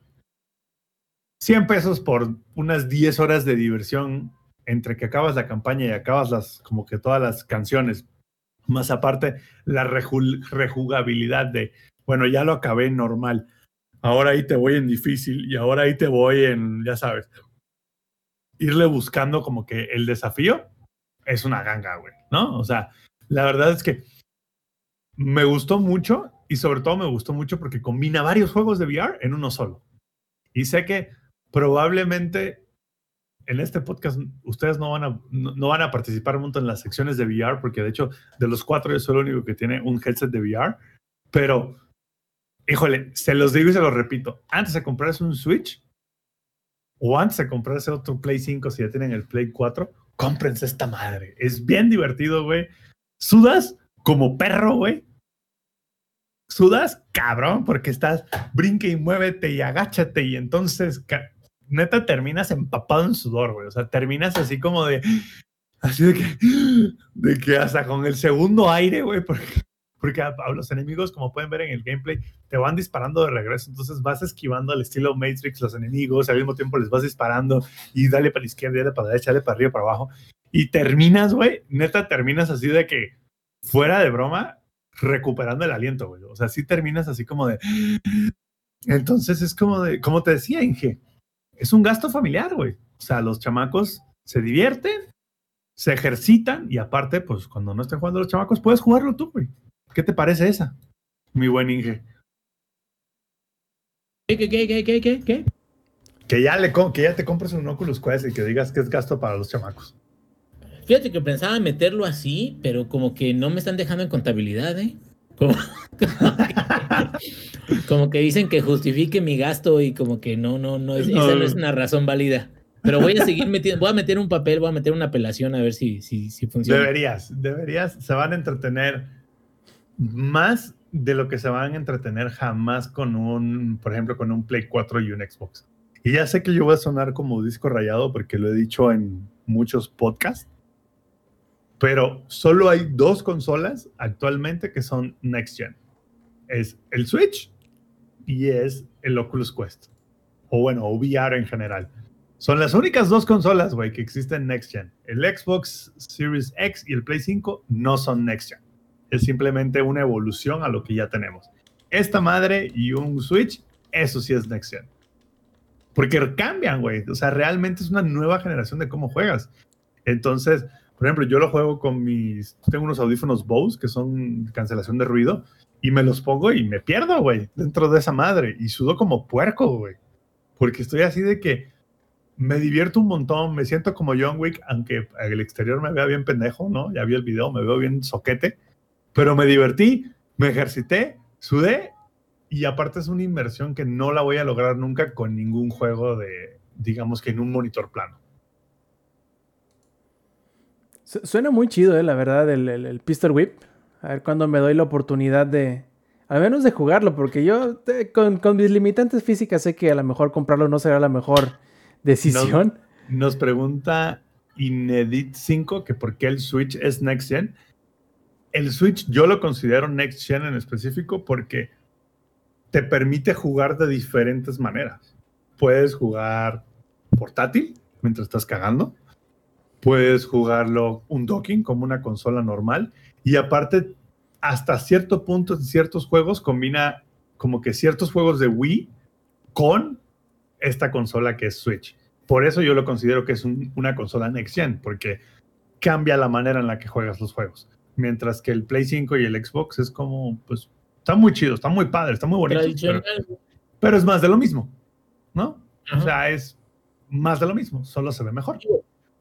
Aun cuando tengan los controles, se supone, el famosísimo haptic feedback, que ese también lo tenía el Steam Controller, aún así, este, como que no se va a comparar y la gente que haya tenido un Wii o que juegue los jueguitos de, de, Switch que tienen este eh, que utilizan los motion controllers, o sea, no se compara con ciertas reacciones que tiene tu propio cuerpo al tratar de hacer un control o un, un ataque o un salto o algo en base a ese tipo de controles de movimiento. O sea, la neta sí, sí es algo que si, si nada más estás jugando con tus, puros, tus puras manos y tus dedos, no se compara la experiencia a lo que podría ser, no sé, pues un VR o, o el mismo Switch en algunos juegos. No todos, sobre todo el Switch porque le bajó un poquito ese tipo de controles, pero sí bastantes, ¿no?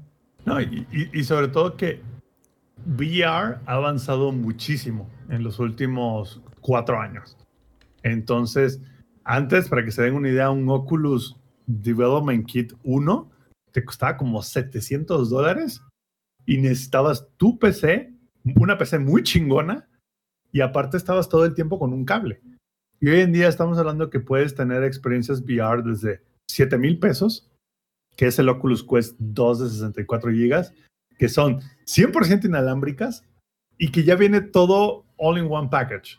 Que aparte y esto es algo bien padre de lo cual yo creo que hablaremos en otros podcasts, corren Android, güey. Y como corren Android, güey, puedes jugar incluso Doom. El Doom original, el Doom 1, 2 y 3, existe para el Oculus Quest en versión remasterizada de VR. Y ya lo he jugado y es una chingonería, güey. Es una chingonería. Entonces, al hacerlo Android, te permite hacer muchas cosas que normalmente no te permitiría si fuera un sistema cerrado como lo es el Play, el Xbox o Nintendo. Para, para ese Doom original, tiene, sigue teniendo bloqueado la vertical, ¿verdad? No, no, no, no. Pues de hecho, es que eso es lo, lo, padre, Inge. Hay varias versiones, o sea, te cuentas, tú bajas... el Axis Y, güey, todas, todas. No, güey. Es que ahí te va lo, lo, interesante. Tú bajas, se llama Doom Quest, se llama. Y es una versión de Doom creada para el Oculus Quest y tiene opciones para el Oculus Quest. Entonces puedes bloquear el eje Y o puedes no hacerlo, güey. Entonces cambia por. Es un juego clásico, pero con una manera totalmente diferente de jugar. Entonces tú bien podías haber sido la reata más grande en el Doom original y lo juegas en el Quest y eres un plebeyo, güey. porque pues te cansas a los 30 segundos, ¿no? Entonces, también yo sé que VR no es para todo el mundo. La, la verdad es que no, o sea, mucha gente se va a marear con el VR, pero algo que también que, que está padre y, y, es por lo cual se ha, se ha convertido como que muy importante para mí en la pandemia, es que cada sesión de 40 minutos en Pistol Whip son 500 calorías que ya me chuté, güey. ¿No? Entonces, también es importante, hablamos mucho de videojuegos, pero creo que también es importante como que el tema de la salud. Y VR lleva lo que originalmente, no sé si se acuerdan originalmente el Wii, que tenía el Wii Mat, incluso para hacer ejercicios. No sé si alguna vez lo, yo lo tuve, de hecho. Entonces, esto lo lleva más allá, güey, porque lo lleva a un tema 100% wireless, lo lleva a un tema donde es como de, güey, tienes 6 grados de, de, tracking, entonces tú te mueves arriba y abajo, tu personaje se mueve arriba y abajo, te mueves izquierda a derecha, se mueve izquierda a derecha. Entonces, es una manera, sé que va a sonar como un poco teto, ¿no? Pero es una manera de seguir divirtiéndonos y divirtiéndonos de maneras nuevas y al mismo tiempo hasta hacer un poco de ejercicio en el camino, la verdad. No sé por qué esperaba otra cosa. Cuando dijiste Teto, es, es, como de cielos. Aquí en un podcast de videojuegos donde todos ven, bueno, la mayoría vemos anime y estamos hablando de... Entonces... No, pero me, me, refería al Teto de que mucha gente va a decir, ay, no mames, ¿cómo crees? Suena Te como lo... cheesy, ¿no? Sí, exacto, como muy cheesy, güey. Como, como de eslogan, así de, busquemos nuevas formas de divertirnos. Y las, y las fotografías de stock así de, Exacto, sí, sí, sí, a eso me refería con, con Teto. Ah, una pregunta que nos hace en el chat, Estefan, Estefanía, dice, ¿Oculus necesita una sala completa de distancia como el Kinect? No, de hecho, cuando tú te pones el headset, tiene cámaras ex, este, externas el, el, el, headset y a, con esas cámaras externas tú puedes ver el mundo real y dibujas cuál va a ser tu, tu playground. Entonces tu playground puede ser desde uno por un metro Así de que uno por uno puede ser hasta una sala completa, puede ser hasta un hangar. Y básicamente lo que va a pasar es que cuando tú te acerques al borde de esa sala de juego que tú ya dibujaste antes de empezar a jugar, te va a mostrar un grid virtual para que no te partas la madre, ¿no? Pero tú lo defines, pero ¿cuál es el mínimo, güey? No, el mínimo es... Cómodo, pero para que sea cómodo, o sea, como que tú digas, no, pues dos metros por dos metros. Yo, yo diría que mínimo así de que ya estás como que en el bare minimum 1.50 por 1.50. No, pues está bien. Porque eso te va a permitir moverte izquierda, derecha, arriba y abajo sin ningún problema, sin salir de tu propio eje, ¿sabes? O sea, sin... sin, en casas sin... de la vida a lo mejor está medio cabrón, ¿no? Conseguir... Era lo que te iba a decir. Bueno, pero si, si vives en casa del Infonavit, no te compras un VR headset. Güey, es que ese tamaño está tan cómodo que podría ser un estudiante foráneo en Ciudad de México y aún así jugarlo. No, de hecho. Te lo digo por, por experiencia. Uh -huh, no, y de hecho, y eso es un gran punto que mencionas. ¿Sabes qué otra cosa puedes hacer con el VR headset? Puedes ver Netflix, güey. Y lo que hace es que te pone una pantalla de 80 pulgadas en tu jeta, güey, ¿no? Y literal se siente como si estuvieras en tu sofá. De hecho, la última actualización de, de que tuvo el Quest te permite dibujar tu, um, tu sofá de la vida real, te permite dibujarlo y llevarlo al mundo de VR. Entonces, estás en el VR sentado en lo que es efectivamente tu sofá y ya sabes hasta dónde llega y hasta dónde no llega tu sofá. Entonces, la verdad es que yo sí creo y siempre lo he dicho y siempre lo defenderé que el VR es el, el VR y Switch son los verdaderos next gen. Y como les digo, no, no está de más creo que se está volviendo cada vez más barato. Estamos hablando de que ahorita sale la mitad de precio un Oculus Quest de lo que sale un Play 5. Si es que logran conseguir un Play 5, ¿no? Pero sale a la mitad de precio y va a tener un buen de diversión, porque aparte, gente que viene a la casa, por ejemplo, lo juega y se divierte un montón, güey. Gente que incluso no es gamer, gente que no juega como nosotros, güey, que en la, o sea, gente que, pues, güey, no es gamer, no tiene ninguna consola, viene, se pone el Quest y se divierte un montón. ¿Por qué? Porque es súper natural jugarlo, güey. Porque ¿cómo juegas un juego de Quest? Muévete, güey. ¿No? Bueno, o sea... Y algo que sí. hemos también platicado es que para realmente aprovechar el Play 5, pues a menos, de ahorita no tiene muchas exclusivas, tiene juegos que han, se han mejorado que han sido también parte de la biblioteca de Play 4, pero realmente no es que tengan muchas exclusivas de Play 5, digo, ya están empezando con lo de Final Fantasy, la expansión, pero eh, también el setup que tú debes de tener para poder jugar Play 5 Es bien caro, güey.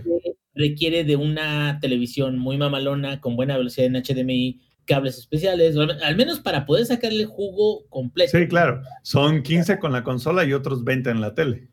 Y, el, y la idea es esa. El Oculus prácticamente te pones esa madre encima y ya Y ya, güey. tienes, tienes la definición que, que a lo mejor no tendrías en algún... No, e, inclu- e incluso tiene bocinas integradas. O sea, en el caso de que ni siquiera tengas este, audífonos buenos, lo puedes jugar sin problemas. De hecho, yo lo juego cua- cuando estoy en la casa y también está mi novia, o sea, cuando no estoy solo en la casa, yo lo juego sin audífonos. Y la razón por la cual lo juego sin audífonos es porque las bocinas del Quest son lo suficientemente buenas, pero me permiten escuchar qué pasa a mi alrededor, ¿sabes? O sea, si alguien me habla, yo simplemente le puedo poner pausa, ya lo escuché y no te, ahora sí que no te aíslas totalmente del mundo exterior. Obvio, si, te- me pongo mis audífonos Bose, cancelación de ruido, ahí sí estoy en otro mundo, ¿sabes? O alguien te puede hablar y tú ni te enteras. Entonces, pero lo, lo padre es que tienes toda esta versatilidad de, puedes jugar desde que tienes un patio, güey, para jugarlo con 6 metros por 6 metros hasta que tienes un espacio de 1,50 por 1,50, ¿no? Entonces, yo no yo era fan del VR con el Oculus Quest 1, pero el Oculus Quest 2 me ha hecho todavía más fan del VR porque lo ha hecho uno más accesible y dos lo ha hecho muchísimo mejor de lo que era antes. Entonces, la neta, la neta, yo siempre lo recomiendo porque es así como de, "Ay, son 7400, cuesta el, Oculus Quest de 64 gigas y te sirve solito. De hecho, no necesitas una PC para jugar juegos de VR porque el Oculus Quest trae sus propios juegos de Oculus Quest, los cuales puedes jugar 100% wireless sin necesidad de una PC. En mi caso, yo tengo mi PC y lo que hago es que transmito los juegos de la PC al Oculus Quest. Por ejemplo, el Pistol Whip, que es lo que están viendo en pantalla, yo lo estoy haciendo todo el render en mi PC y lo único que hago es que lo mando al Quest. Pero existe una versión de, de Pistol Whip que es 100% Quest para los que no tienen su PC. Oye, En- ¿tienes que eh, tener algún tipo de hardware en wireless? O sea, ¿Cómo? algún modem especial para que el streaming de tu PC al Oculus este, tenga Lo- cierta calidad o algo así. Sí, lo, lo que sí recomiendo es un modem que tenga al menos, si no es Wi-Fi 6, que es como lo, lo- sería lo ideal, que al menos tenga una velocidad de transmisión de 860 megabits por segundo. Que a lo mejor suena así como de, ay, muy mamalón, pero cualquier modem El- de 1200 No, pesos en Amazon. Sí, pues, sí, pues, pero o sea, no es el modem que te va a dar Easy o el modem que te va a dar. No, no, no, este, no, no, no, no es el modem. o algo. Sí, no, no, no, o sea, no es Sí el modem tendrías- de... Y más que nada, no para que funcione, sino más bien para obtener la mejor experiencia. Justo. sí, tendrías sí. que adquirir un modem interno donde, pues, ese modem le va a dar internet a tu casa, pero también va a controlar tu red y va a controlarla de manera que la LAN tenga esa velocidad, ¿no?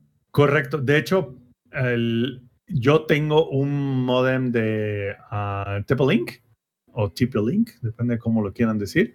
Es el AX50 y me costó 1.300, 1.400 pesos y funciona puta, como si estuviera conectado por cable.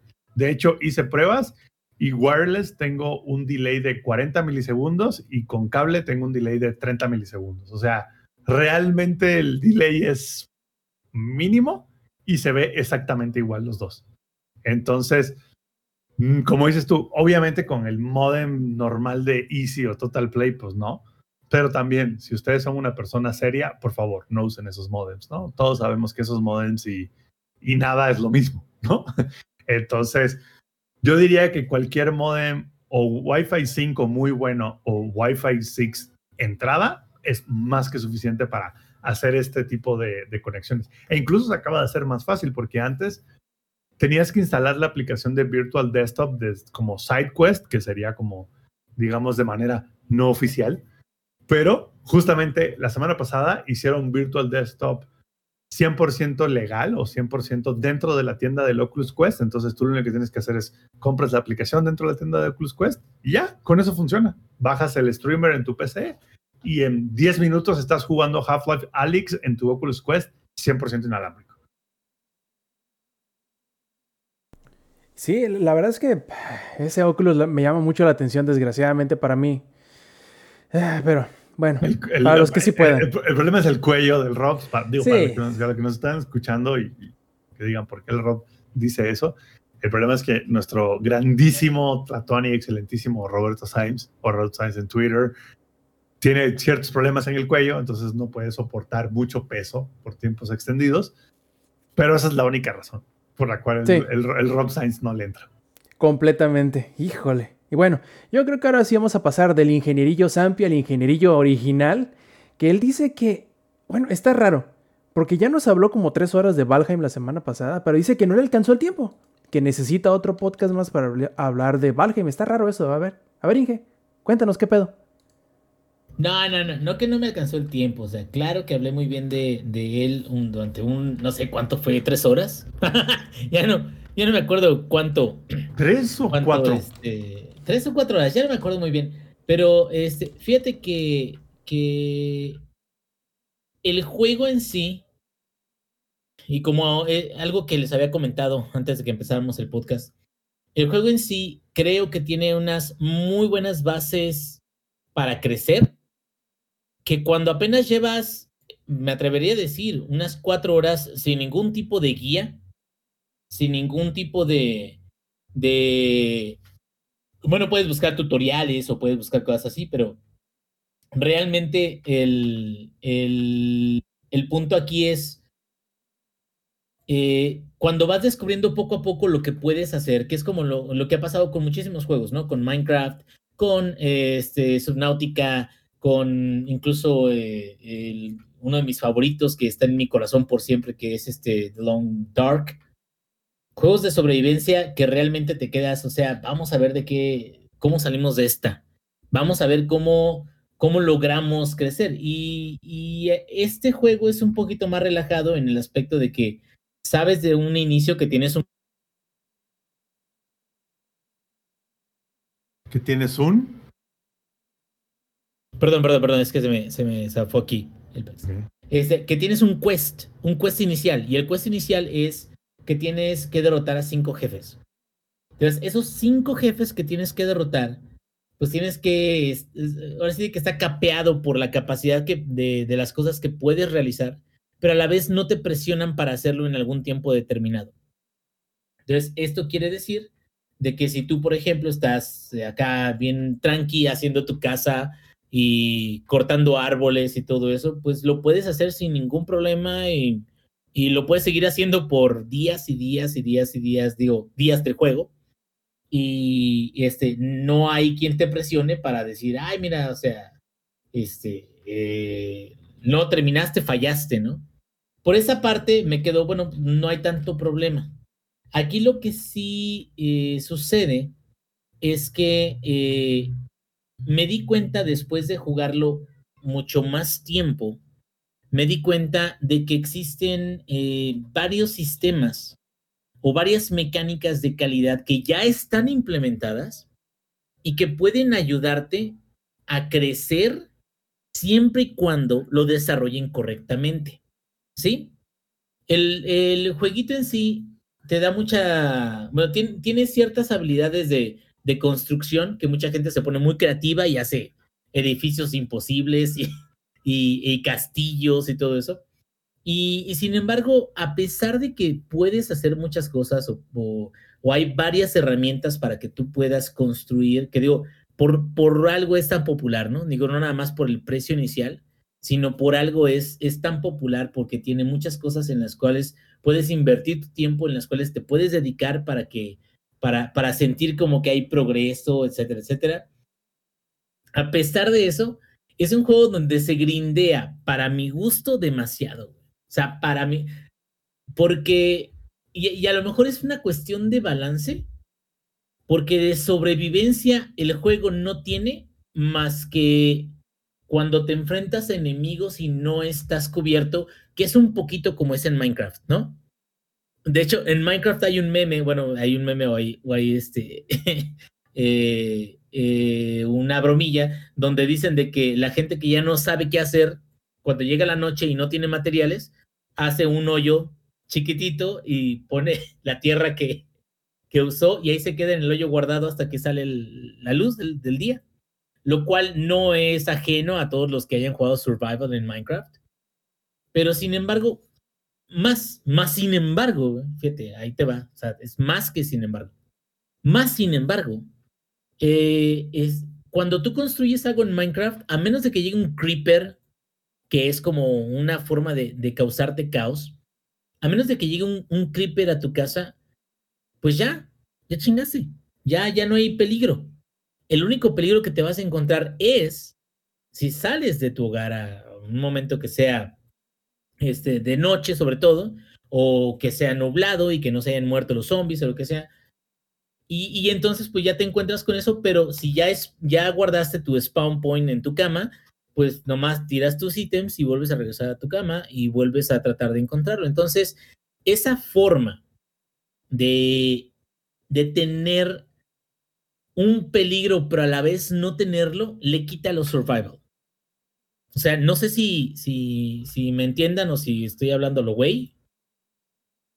Pero un survival para mí que es, eh, por ejemplo, vamos a hablar de management de recursos. Management de recursos, ¿qué es?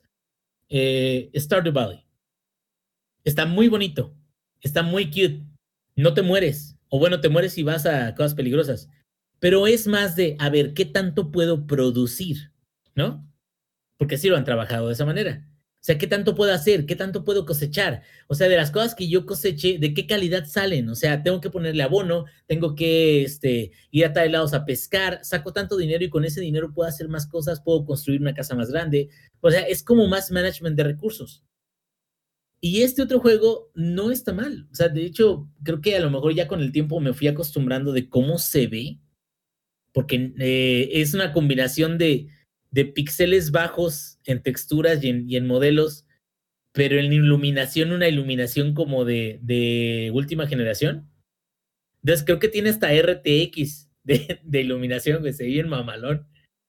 Y aquí creo que lo, la revisión que yo quería hacer, o al menos los comentarios que quería hacer, es de que hay muchos sistemas que veo que están enfocados a lo mejor a crecer o a mejorar. Y probablemente, si todo sale bien, esto suceda fue, fue una sorpresa increíble de que de la nada, porque estaban en la nada, de la nada crecieran a 5 millones de, de, licencias vendidas.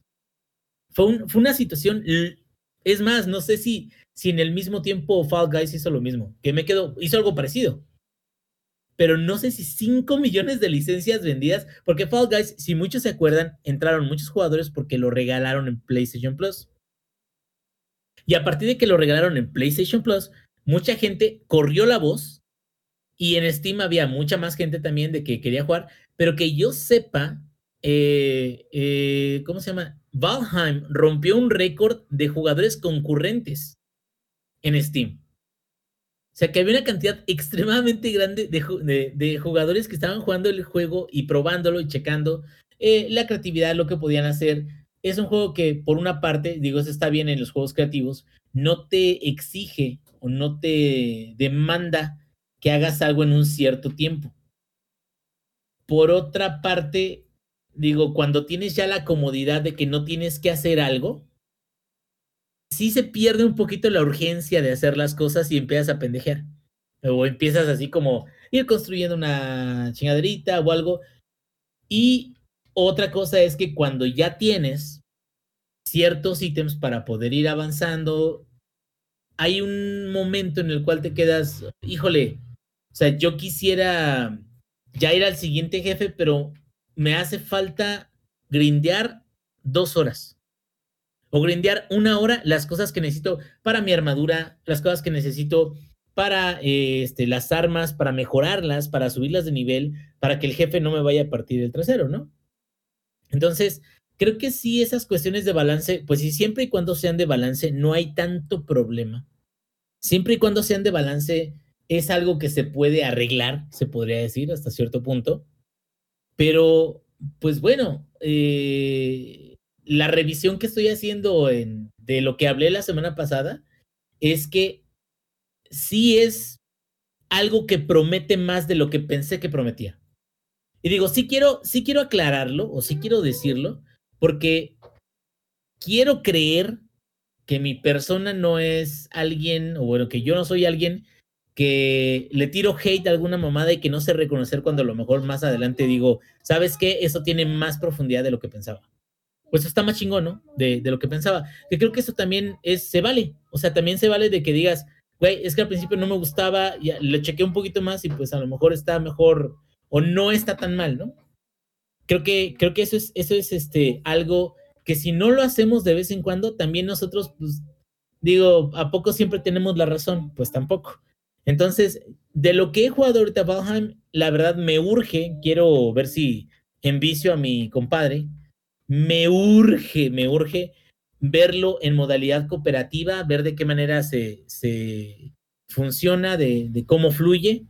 Y si todo sale bien, pues me, quedo, pues a lo mejor con las actualizaciones que vengan en un futuro, podría convertirse en un juego con bastante rejugabilidad. ¿Qué, ¿Qué quiere decir? Una vez de que llegas y matas a los cinco jefes, pues no hay mucho más que puedas hacer más que construir tus fortalezas y ya, pero no hay eventos que dañen tus fortalezas más que unos ataques de algunos NPCs que no son muy fuertes.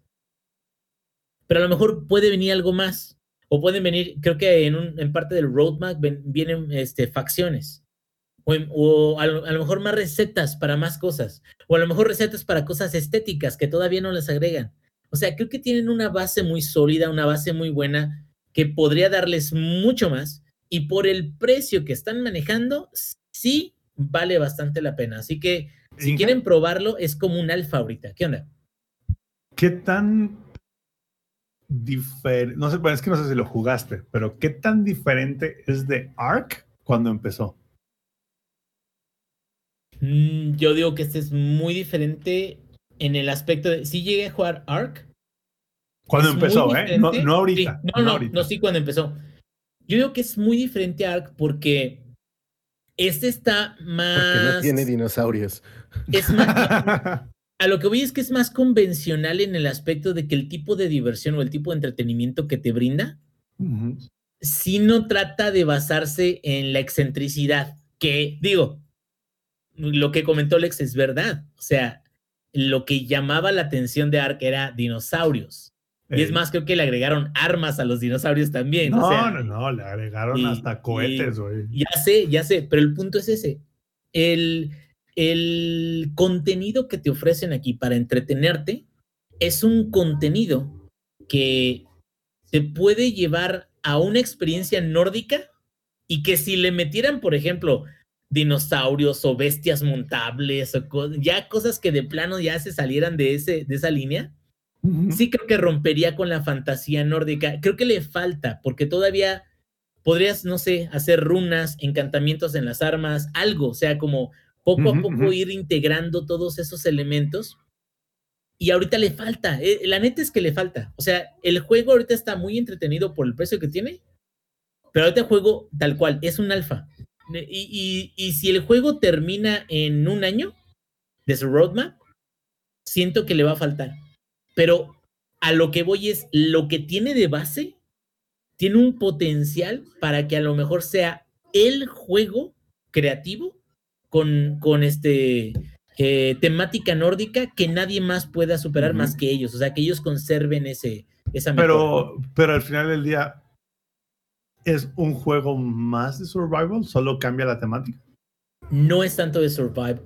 No es tanto de survival porque survival para mí es manejo don't, de hambre. Don't Starve.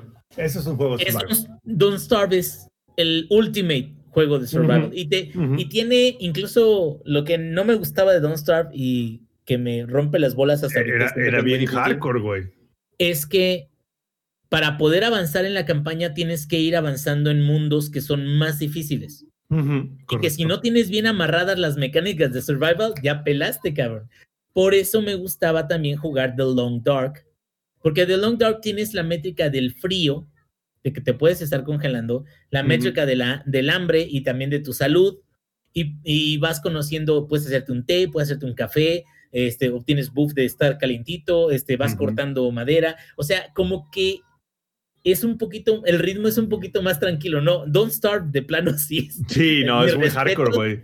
No, y deja de eso, sacar una versión de mar y de islas. Y hay gente que lo pasó, güey, y te quedas, no mames. Pero bueno, aquí el punto es de que este juego no es tanto de survival, es un juego más de, es un juego más creativo, donde cuando te preparas lo suficiente puedes atacar a un, una bestia grande. E- Entonces, entonces sí cae muy cerca de Ark, dejando a un lado el tema de los dinosaurios. Ok, o sea, dejamos a un lado el tema de la temática de si son vikingos, si son dinosaurios, o si son este, Space Engineers o no, ¿no? Dejando a un lado el tema de la temática, sí cae entonces más en la onda de Ark. Si lo ves desde ese lado, por ejemplo, es similar a Rust. Es, Rust es más, Rust es más como de enfrentamiento de PvP. Lo he Sí, visto sí, más como de. PvP, güey. Sí, más de beta partir la madre. Y acá el PvP es más cooperativo. Es más como de júntense vikingos y maten a un enemigo. Lo que a mí me deja mucho que desear es que las bestias o los jefes que te tienes que enfrentar, la verdad siento que no están mal, pero están muy simplones para mi gusto. Pero simplones, y digo, vengo de, de al- alguien que mama Monster Hunter, pues o sea, por supuesto sí, que claro. no va a haber. Pero lo que sí me agrada, por ejemplo, más que Minecraft, es que Minecraft tú, tu misión, que nunca te decían que era esa era tu misión, pero tu misión era ir al mundo de Ender y a derrotar al dragón de Ender. Ujú. Nunca te decían, y es más, lo derrotas y pues ganas materiales, pero no hay Sí, nada. no, no es un endgame. hay un logro. Y, y de igual manera aquí. Pero creo que aquí podrían hacer cosas muy chingonas, güey. O sea, cosas. ¿Por qué no nos imaginamos cosas chingonas, como dijo el solo que- chicharito? Yo creo que también, Inge, se están condicionando un poco. O sea, a, a lo que voy es, si tú pones como tu objetivo del juego matar a estos enemigos y pones, ahorita va a poner cinco, pero habrá gente que matarán los cinco en una semana.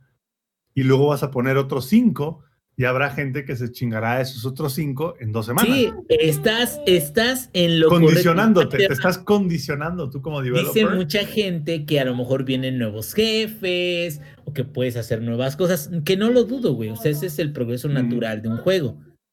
Sin embargo, viene una, eh, una actualización que se llama el culto del lobo.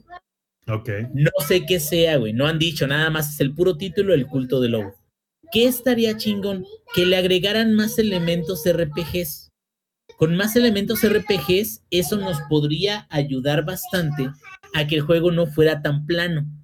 A que el juego fuera, sí, o sea, tienes tu, tu parte creativa donde haces tus casas, donde haces tus armas, donde las vas mejorando, pero también hay, hay algo que puedes hacer más que simplemente dedicarte a prepararte para matar a los jefes, ¿no? Y eso es ya lo que separaría o haría más grande o haría este juego no nada más un juego creativo cooperativo, sino sería un juego que te permitiría entonces tener una experiencia que tú quisieras tener. Ya sé, yo no quiero matar a los pinches jefes o yo los quiero matar por progreso, pero a mí lo que me interesa es esta otra cosa, ¿no? Conseguir materiales o que no- eventos random. Que no lo hagan la parte medular del juego. Exacto, o calabozos que realmente te entreguen cosas aleatorias al final, porque ahorita muchas de las cosas que te entregan los calabozos son materiales, materiales para avanzar al siguiente paso. Entonces es muy lineal la progresión. Aunque tienes varias cosas o recetas, es muy lineal.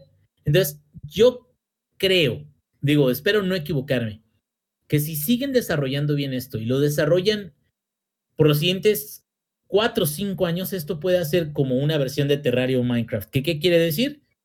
Minecraft o Terraria 10 años antes, bueno, no sé si estaban 10 años, 8 años antes, 10 años No, antes, sí estaban, sí estaban hace 10 años. eran juegos muy diferentes a lo que son ahorita.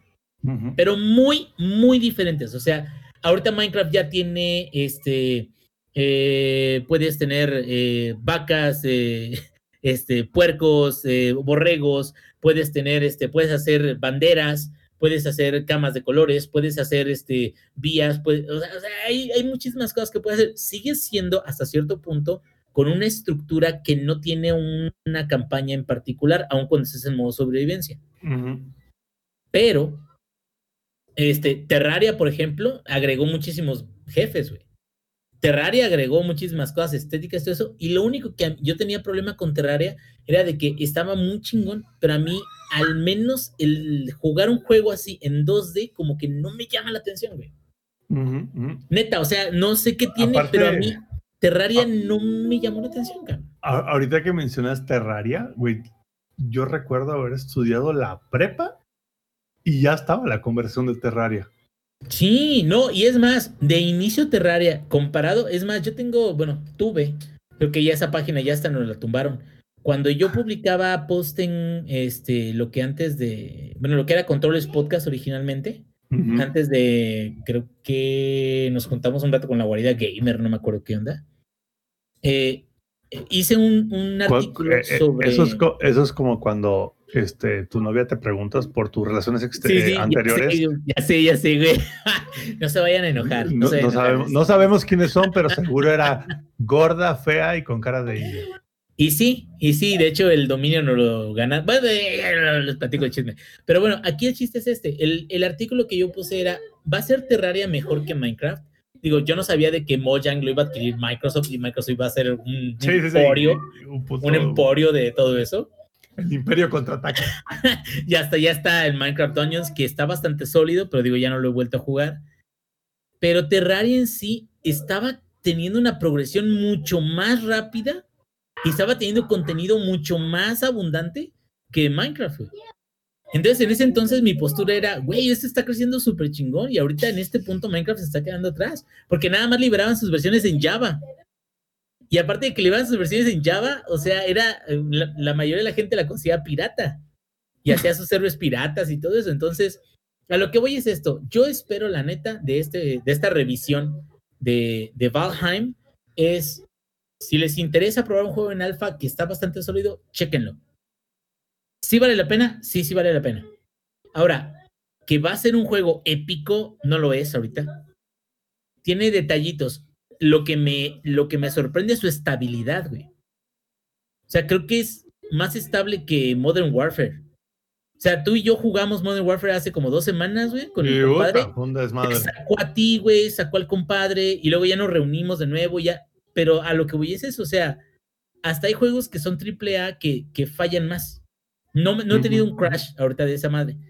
Eso no necesariamente quiere decir de que ya lo supera, sino simplemente es un juego estable, que le hace falta mucha metida de mano y que ahorita está jugable a un punto en el cual puedes dedicarle unas 60 horas y no hay tanto problema, güey. Pero una vez terminando los jefes, ahora sí de que hasta este momento no hay mucho más que, que podrías hacer más que la creatividad que tengas. Y eso pues no toda la gente lo aprecia, porque sí hay gente que lo aprecia. Y hay gente que, uta, voy a hacer un video creando, no sé, un, un salón grandísimo de vikingos. Y pues no, o sea, aquí la verdad, la verdad yo soy de ir progresando, pero también no dedicarme, no sé, digo, tengo un backlog chingoncísimo. Ya tengo el Final Fantasy VII Remake también ahí de backlog, entonces... El Final Fantasy Remake Remaster Battle Royale. Remaster, güey, y digo, ya como comentario final, digo, no tiene que ver con Val- Valheim. Si les agrada lo que es creativo, si no es survival, la neta no es survival. Yo no lo podría avalar.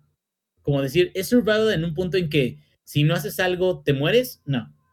O sea, eh, comer en Valheim te ayuda a tener bonificaciones que te suben la cantidad de puntos de vida. Pero si no comes, no pasa nada, güey. E- Eso para mí, o si no, si no haces algo, no pasa nada. Eso para mí no es survival, güey. Survival es, güey, muévete a la verga de este pinche lado, consíguete algo, o pon un fuego, o pon algo, porque si no te mueres. Eso, eso para mí es algo que es realmente un survival. Esto no lo es. Es más, hablando, por ejemplo, de Subnautica, que ya les había mencionado de que hay una versión que se llama eh, Below Zero, que a lo mejor voy a hablar de ella la semana que viene. eh, acaba de sacar una actualización en PC, eh, sí, en PC nada más, en consolas lo va a sacar, que se llama Seaworthy, que es ya el cierre de todas sus mejoras, donde el final de la aventura de la campaña principal la van a liberar en mayo, pero todo lo demás ya está en, en pie. Y, y, Subnautica Below Zero es la versión en el Ártico de Subnautica normal, que Subnautica normal es como nada más en el océano. Pero lo que voy es, lo chingón de Subnautica es que constantemente tu límite para poder explorar es la cantidad de oxígeno que tienes. Entonces, si tú exploras demasiado lejos, ya, la, ya te pelaste porque te vas a ahogar. Entonces, lo que tienes que hacer es ir incrementando tu tanque de oxígeno. Y o sea, ese tipo de cosas siento que son más survival que, que este. Y no tiene nada de malo, simplemente es un juego distinto. Pero yo lo catalogaría mejor, más como un juego creativo con una campaña principal. ¿Vale la pena? Sí. ¿Está en alfa? Sí. Mm, espero que esté mejor. También, güey. Pero pues bueno, a ver, si tenemos oportunidad, a lo mejor esta semana streameamos un poquito de Valheim. Y si no, la semana que viene hablamos de este, Below Zero. Pero ahí está. O sea, no, no corregí, no dije de que la semana pasada que era un juego horrible, pero sí creo de que valió la pena mencionarlo ahorita para decir que a lo mejor tiene mucho más potencial del que dije originalmente que tenía. Yo digo que hablemos de Subnautica versión VR no mames, estaría. ¿Sabes por qué? De hecho, sí existe. No, no, O sea, lo digo porque existe, güey. Ya sé, pero ¿sabes por qué estaría chingón hablar de eso? Porque a mí me encantan los colores que utilizan, que son como del océano, neones, como de, de, peces que tienen iluminación, así ellos. Eh, o sea, está hermoso ese juego. Pero, pues bueno, tendríamos que ver. Digo, Zampi, no sé si tengas ahí un Game Pass para VR donde lo puedas checar. Yo mientras... De hecho, sí. de hecho, sí existe. El Below Zero yo sí lo tengo. Entonces puedo sacar Furious eso. Pero este, pues luego platicaremos un poquito más. Pero la verdad yo sí este, creo que ya con esta plática, mínimo, no, no eché, este, no puse tan mal, no aventé abajo del autobús, dicen los gringos, a Valheim porque no se lo merece. Merece que lo observemos, para ver qué tan lejos llega. Así como merecemos un Pokémon Survival. También, sí, a lo mejor el Legends lo es, no sabemos, ¿no? Puede ser, puede ser. me, encanta que el ingeniero dice, vale la pena mencionar a Valheim y el cabrón tiene 40 minutos hablando de él. Papa mencioncitas, ¿no? lo mencioné, lo mencioné solamente 40 minutos. Dos veces, dije, dije su nombre dos veces, dice, dos veces dije su nombre. este vato. Y bueno, yo creo que íbamos a hablar de persona, pero creo que si nos ponemos a hablar de persona nos aventamos otra hora de podcast y mejor la dejamos para la semana que entra ya que llegamos a las dos horas de podcast y yo creo que pasadito si no me falla la memoria. Y mejor pasamos a las despedidas y a los saludos ya para ir acabando esta versión, eh, edición, mejor dicho, 229 del Shot Podcast. Y empecemos con el Lex, que es el que tiene más rato sin hablar. A ver si se acuerda cómo hacerlo. A ver, ¿cuáles son tus saludos, carnal? no sé español. El, chango no habla porque no quiere. No quiero. pues saludos a toda la banda que estuvo aquí en la versión en vivo. Saludos a Strong Hype, a Piero, a El Chile. Ahora sí que saludos al Chile. Otro nivel, Jefes Tomar, a, saludos a Dimar, que Kitten, a Reddy, Judalando, a Macu, a Nili, a No Soy Mercia, a Jair el Chico Escarlata, Da92, Estefanía, Ineditor Blader, Mech, saludos también para toda la banda que va a escucharnos en la versión grabada. Este, saludos especiales también a mi compa Dave que nos va a escuchar en la versión grabada y saludos a la Michi Cósmica por todo el paro que nos tiró hoy y siempre.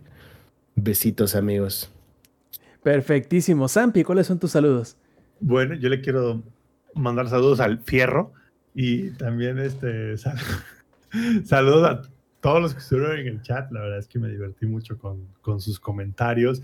También saludos a los que nos van a escuchar en la versión grabada y un recordatorio a los que nos van a escuchar en la versión grabada de que nos caigan los martes a las ocho y media hora ingeniería, ¿no? Depende de a qué hora el ingenierillo se...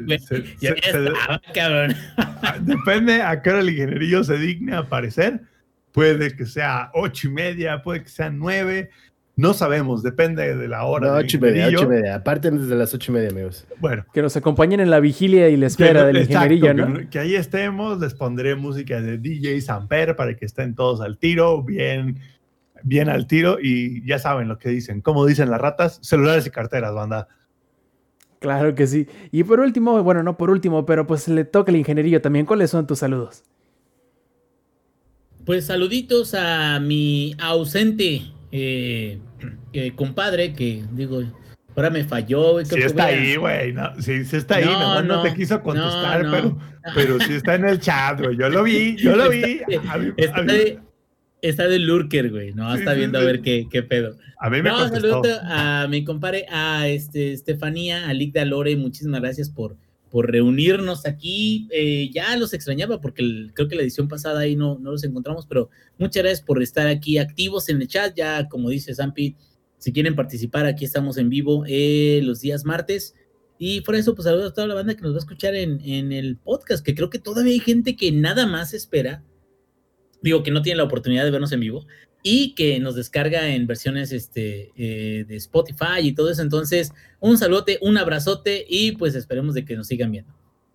Así es, así es. Muchas gracias también, obviamente, a esos que que si todavía no se han suscrito pueden hacerlo y también seguirnos en todos los demás enlaces de nuestras redes sociales, canales de Twitch, etcétera, en langaria.net diagonal enlaces. Ahí también están todos los servicios en donde estamos eh, disponibles en manera de podcast y también agradecerles a nuestros suscriptores Prime que son el Ingenierillo, a Minox 007 a otro nivel, a Sigala 777 y a Jefestomar que siempre están ahí eh, constantes en cuanto a la eh, suscripción Prime. Muchas, muchas gracias. Ya les hemos avisado, ya les hemos dicho que todas sus contribuciones serán utilizadas de una muy buena y respetable manera cuando hagamos la versión en vivo. Eso quiere decir que nos juntemos todos para grabar el Shot Podcast. Que una vez pase esta chingadera de la pandemia, les apuesto que va a suceder.